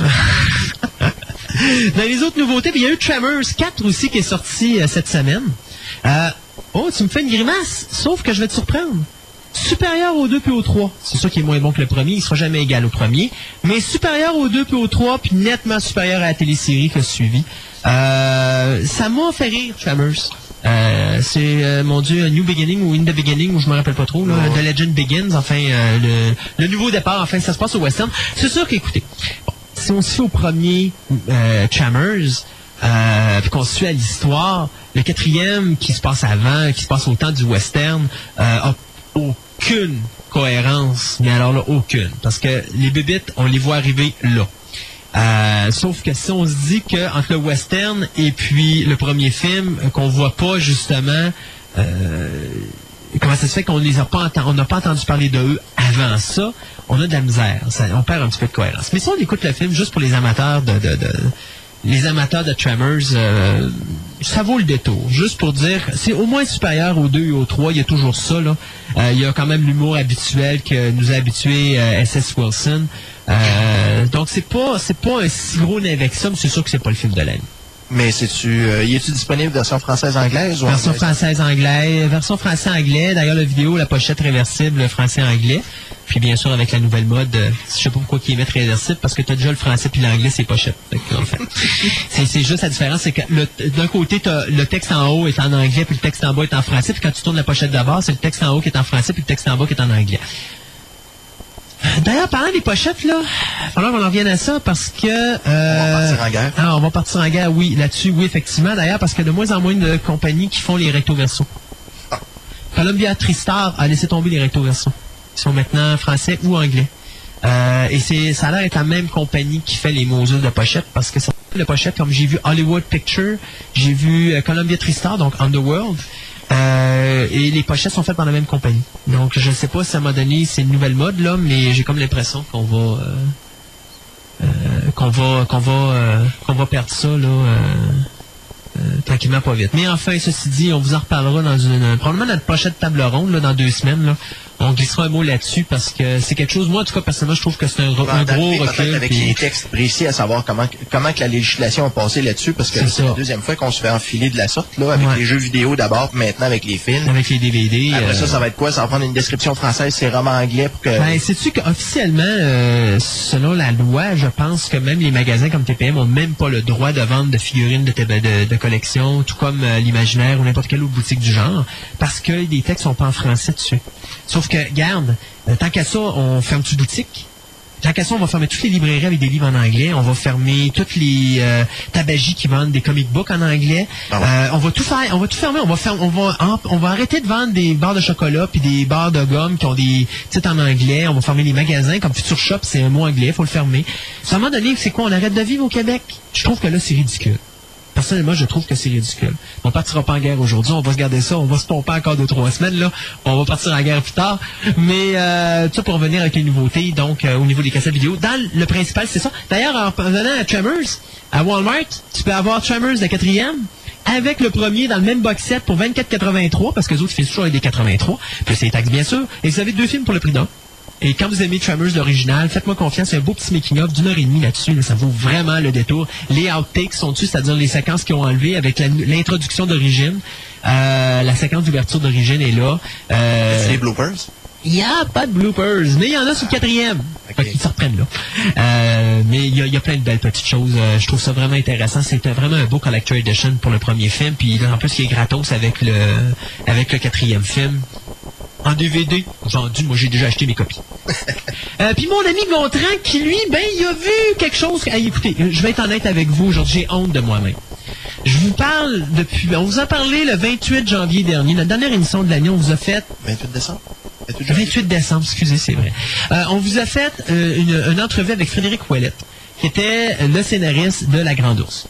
Et je m'étais dit, je vais l'écouter, La Grande Ourse, je vais l'écouter, La Grande Ourse. Et non, Christophe a manqué La Grande Ourse. Et non seulement j'ai manqué un épisode, j'ai manqué deux. Parce qu'ils ont passé deux épisodes en ligne. Mais Gontran l'a écouté. Oui. Et bien sûr, ça fait Twin Peaks X-Files. Oui. Made in Quebec. C'est ça. Euh, la première demière. J'ai- La première demi-heure, j'étais avec ma mère, euh, qui a 76 ans, qui adore la science-fiction. C'est un peu mystérieux. Là, mais c'est, c'est Ben bien. chez nous, je pense qu'on est un peu, tout, un peu bizarre. Ils sont tous comme toi. Ouais. Alors, on a, on commence à écouter ça? Là, je me suis dit, merde, il y a des petits effets à la québécoise que j'ai pas aimé la première demi-heure, mais c'est la seule chose que j'ai pas aimé. Il y a eu deux espèces de recherches de l'effet un petit peu trop exagéré. Le gars qui rentre dans un bar avec son 12 à pompe, je trouve, blablabla. Ça, c'est typiquement québécois. Et utiliser des enfants aussi pour des scènes d'horreur, ça, c'est typiquement québécois aussi. Mais, c'est tout ce que j'ai à dire de méchant. Pour le reste, lorsqu'on a commencé à voir l'intrigue se bâtir, ou que toutes les petites histoires euh, décousues ont commencé à se recoudre, oh, que c'est le fun! Et ça ressemble à du cinéma. Ça ne ressemble pas à du téléroman euh, standard, ou ça ressemble à... Comme on dit, comment que Stéphane disait ça, le cinéma québécois, ça ressemble à du théâtre filmé. Non, c'est moi qui disais ça. OK. C'est que je trouve, moi, que quand au cinéma ou même à la télévision, j'ai l'impression de voir euh, du théâtre sur, euh, sur grand ou sur petit écran. Bon, mais ce n'est pas le cas.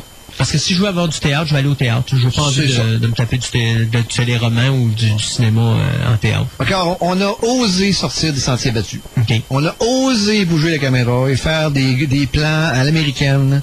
Oh, mais ça, ça avait déjà été commencé, Je comprends, là. oui, je comprends qu'il y en a qui vont chialer et critiquer. Mais, mon Dieu, ça fait du bien. Ah, ça fait du bien.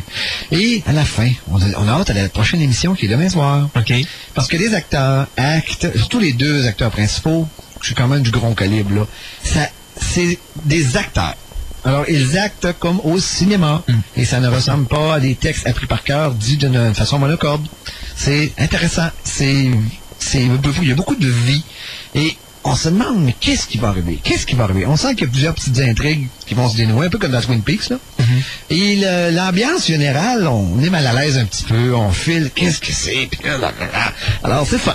D'ailleurs, ce- ça, c'est une série de 13 épisodes, donc il en reste 11 à venir. Ouais, mais il y a d'autres choses après, hein, C'est ça, il y a déjà La Grande Ourse 2 qui commence à filmer, je crois, c'est au mois de janvier ou février, Mhm. euh, pour justement qui va sortir l'année prochaine, là, euh, à la même date que cette série-là. Donc, euh, demain soir, Radio-Canada, à quelle heure? 9h? C'est 9 h, je crois. 8 9 heures, 9 heures? heures. Ben là, ça va être juste un épisode, je là. pas, là. Mais euh, ça sera... parce que là, demain, je le manque pas. Non, c'est bon. Non, non, là, je veux pas le manquer, mais c'est sûr que je partais probablement que j'aurais de la misère à comprendre au début parce que j'ai manqué les deux premiers épisodes, mais non, là, je le manque pas, là, c'est assez, euh, je veux au moins l'écouter au moins une fois. Ben, j'ai vu quelques extraits quand on était à Concept, mais je veux vraiment me taper un épisode au complet euh, pour me faire mon. À ne pas manquer. Et là, on va y aller avec un auditeur qui nous écoute. On a juste deux minutes, donc on finit avec lui l'émission. Euh, bonjour. Bonjour! Bonjour! Comment ça va? Ça va bien, ça va Oui. bien. Alors, les déceptions et les bons moments de 2003 pour vous, euh, Pierre? Euh, ben moi, qu'est-ce que j'aime, c'est euh, de 2003, c'est Vrac qui présente la série euh, Buffy. OK. Ils sont Sauf rendus à quelle que- saison, là? Six? Pardon? Ils sont rendus à quelle cinquième La saison? cinquième, la cinquième. Sauf que l'affaire que j'ai trouvé bien plate, euh, c'est qu'avant les fêtes, euh, ils nous ont fini ça avec euh, la mort euh, de la mère. Oh, la mort de Joyce. Mais ils La ont fait de la même Joyce. chose en anglais, de toute façon. Ça finit que Buffy rentre dans l'appartement, elle trouve sa mère morte. Uh-huh. Quand on a repris en janvier, euh, bon, on voit Buffy qui magasine pour le cercueil. L'épisode euh, qui est très important selon moi, c'est qui s'appelle en anglais euh, The Body. Oui. Euh, il n'a pas été présenté à vrai. Ils n'ont pas présenté de body. Ça, c'est euh, Hi, c'est un des meilleurs, c'est un des meilleurs épisodes de cette saison-là. C'est le meilleur épisode selon Ben oui, d'ailleurs, je me rappellerai toujours la fin de cet épisode-là qui était épouvantablement... Euh, ah, c'était c'était époustouflant, cet épisode, cette fin-là. C'était vraiment un bon épisode, ça. Que c'est ça? Ça, c'est mon coup de cœur et mon coup de masse. Euh, ça va euh, Ça va ensemble sur le même poste? ensemble sur le même poste. Euh, autre bonne chose, ben, euh, la le film que j'ai aimé mieux en 2003, c'est euh, à part, euh, à part la- le, Lord of, of the Ring, c'est X-Men 2 qui m'a surpris, que j'ai bien aimé. Et puis, euh, si j'aurais un autre coup de masse à faire, c'est peut-être à Z qui a décidé de pas passer le Angel la deuxième saison. Oui, effectivement, c'est une grosse déception. Surtout que maintenant, la cinquième saison est tellement bonne, je trouve qu'effectivement, c'est une très mauvaise décision de leur part. Mais Pierre, merci beaucoup de nous avoir appelés, c'est très aimable. Et puis, euh, merci beaucoup d'être un auditeur. Parfait. Alors, on se dit peut-être à une prochaine fois. Salut bien. Bye bye. Oui, Alors pour nous, c'est tout pour cette semaine parce qu'il est 4h15, on a une autre émission après nous autres. Alors euh, on vous dit à la semaine prochaine et puis cette fois-ci, prenez note, on va être là de 1h à 3h puisqu'il y a une partie de hockey au Radio X et puis euh, euh, l'animateur du Coq nous a fait la gracieuseté de nous donner sa cédule horaire. Alors euh, on se dit donc à la semaine prochaine de 13h à 15h dimanche prochain. Alors sur ce, au revoir.